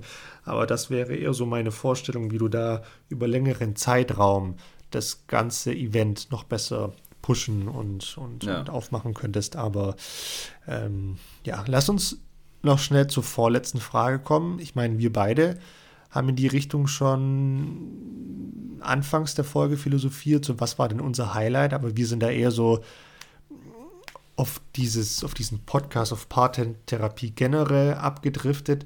Was war denn so inhaltlich dein Highlight dieser letzten Folgen? Der letzten oder aller? Der, der aller Folgen in diesem Jahr. Ähm, ich glaube, immer wenn wir Leute da hatten, war das inhaltlich immer richtig cool. Ähm,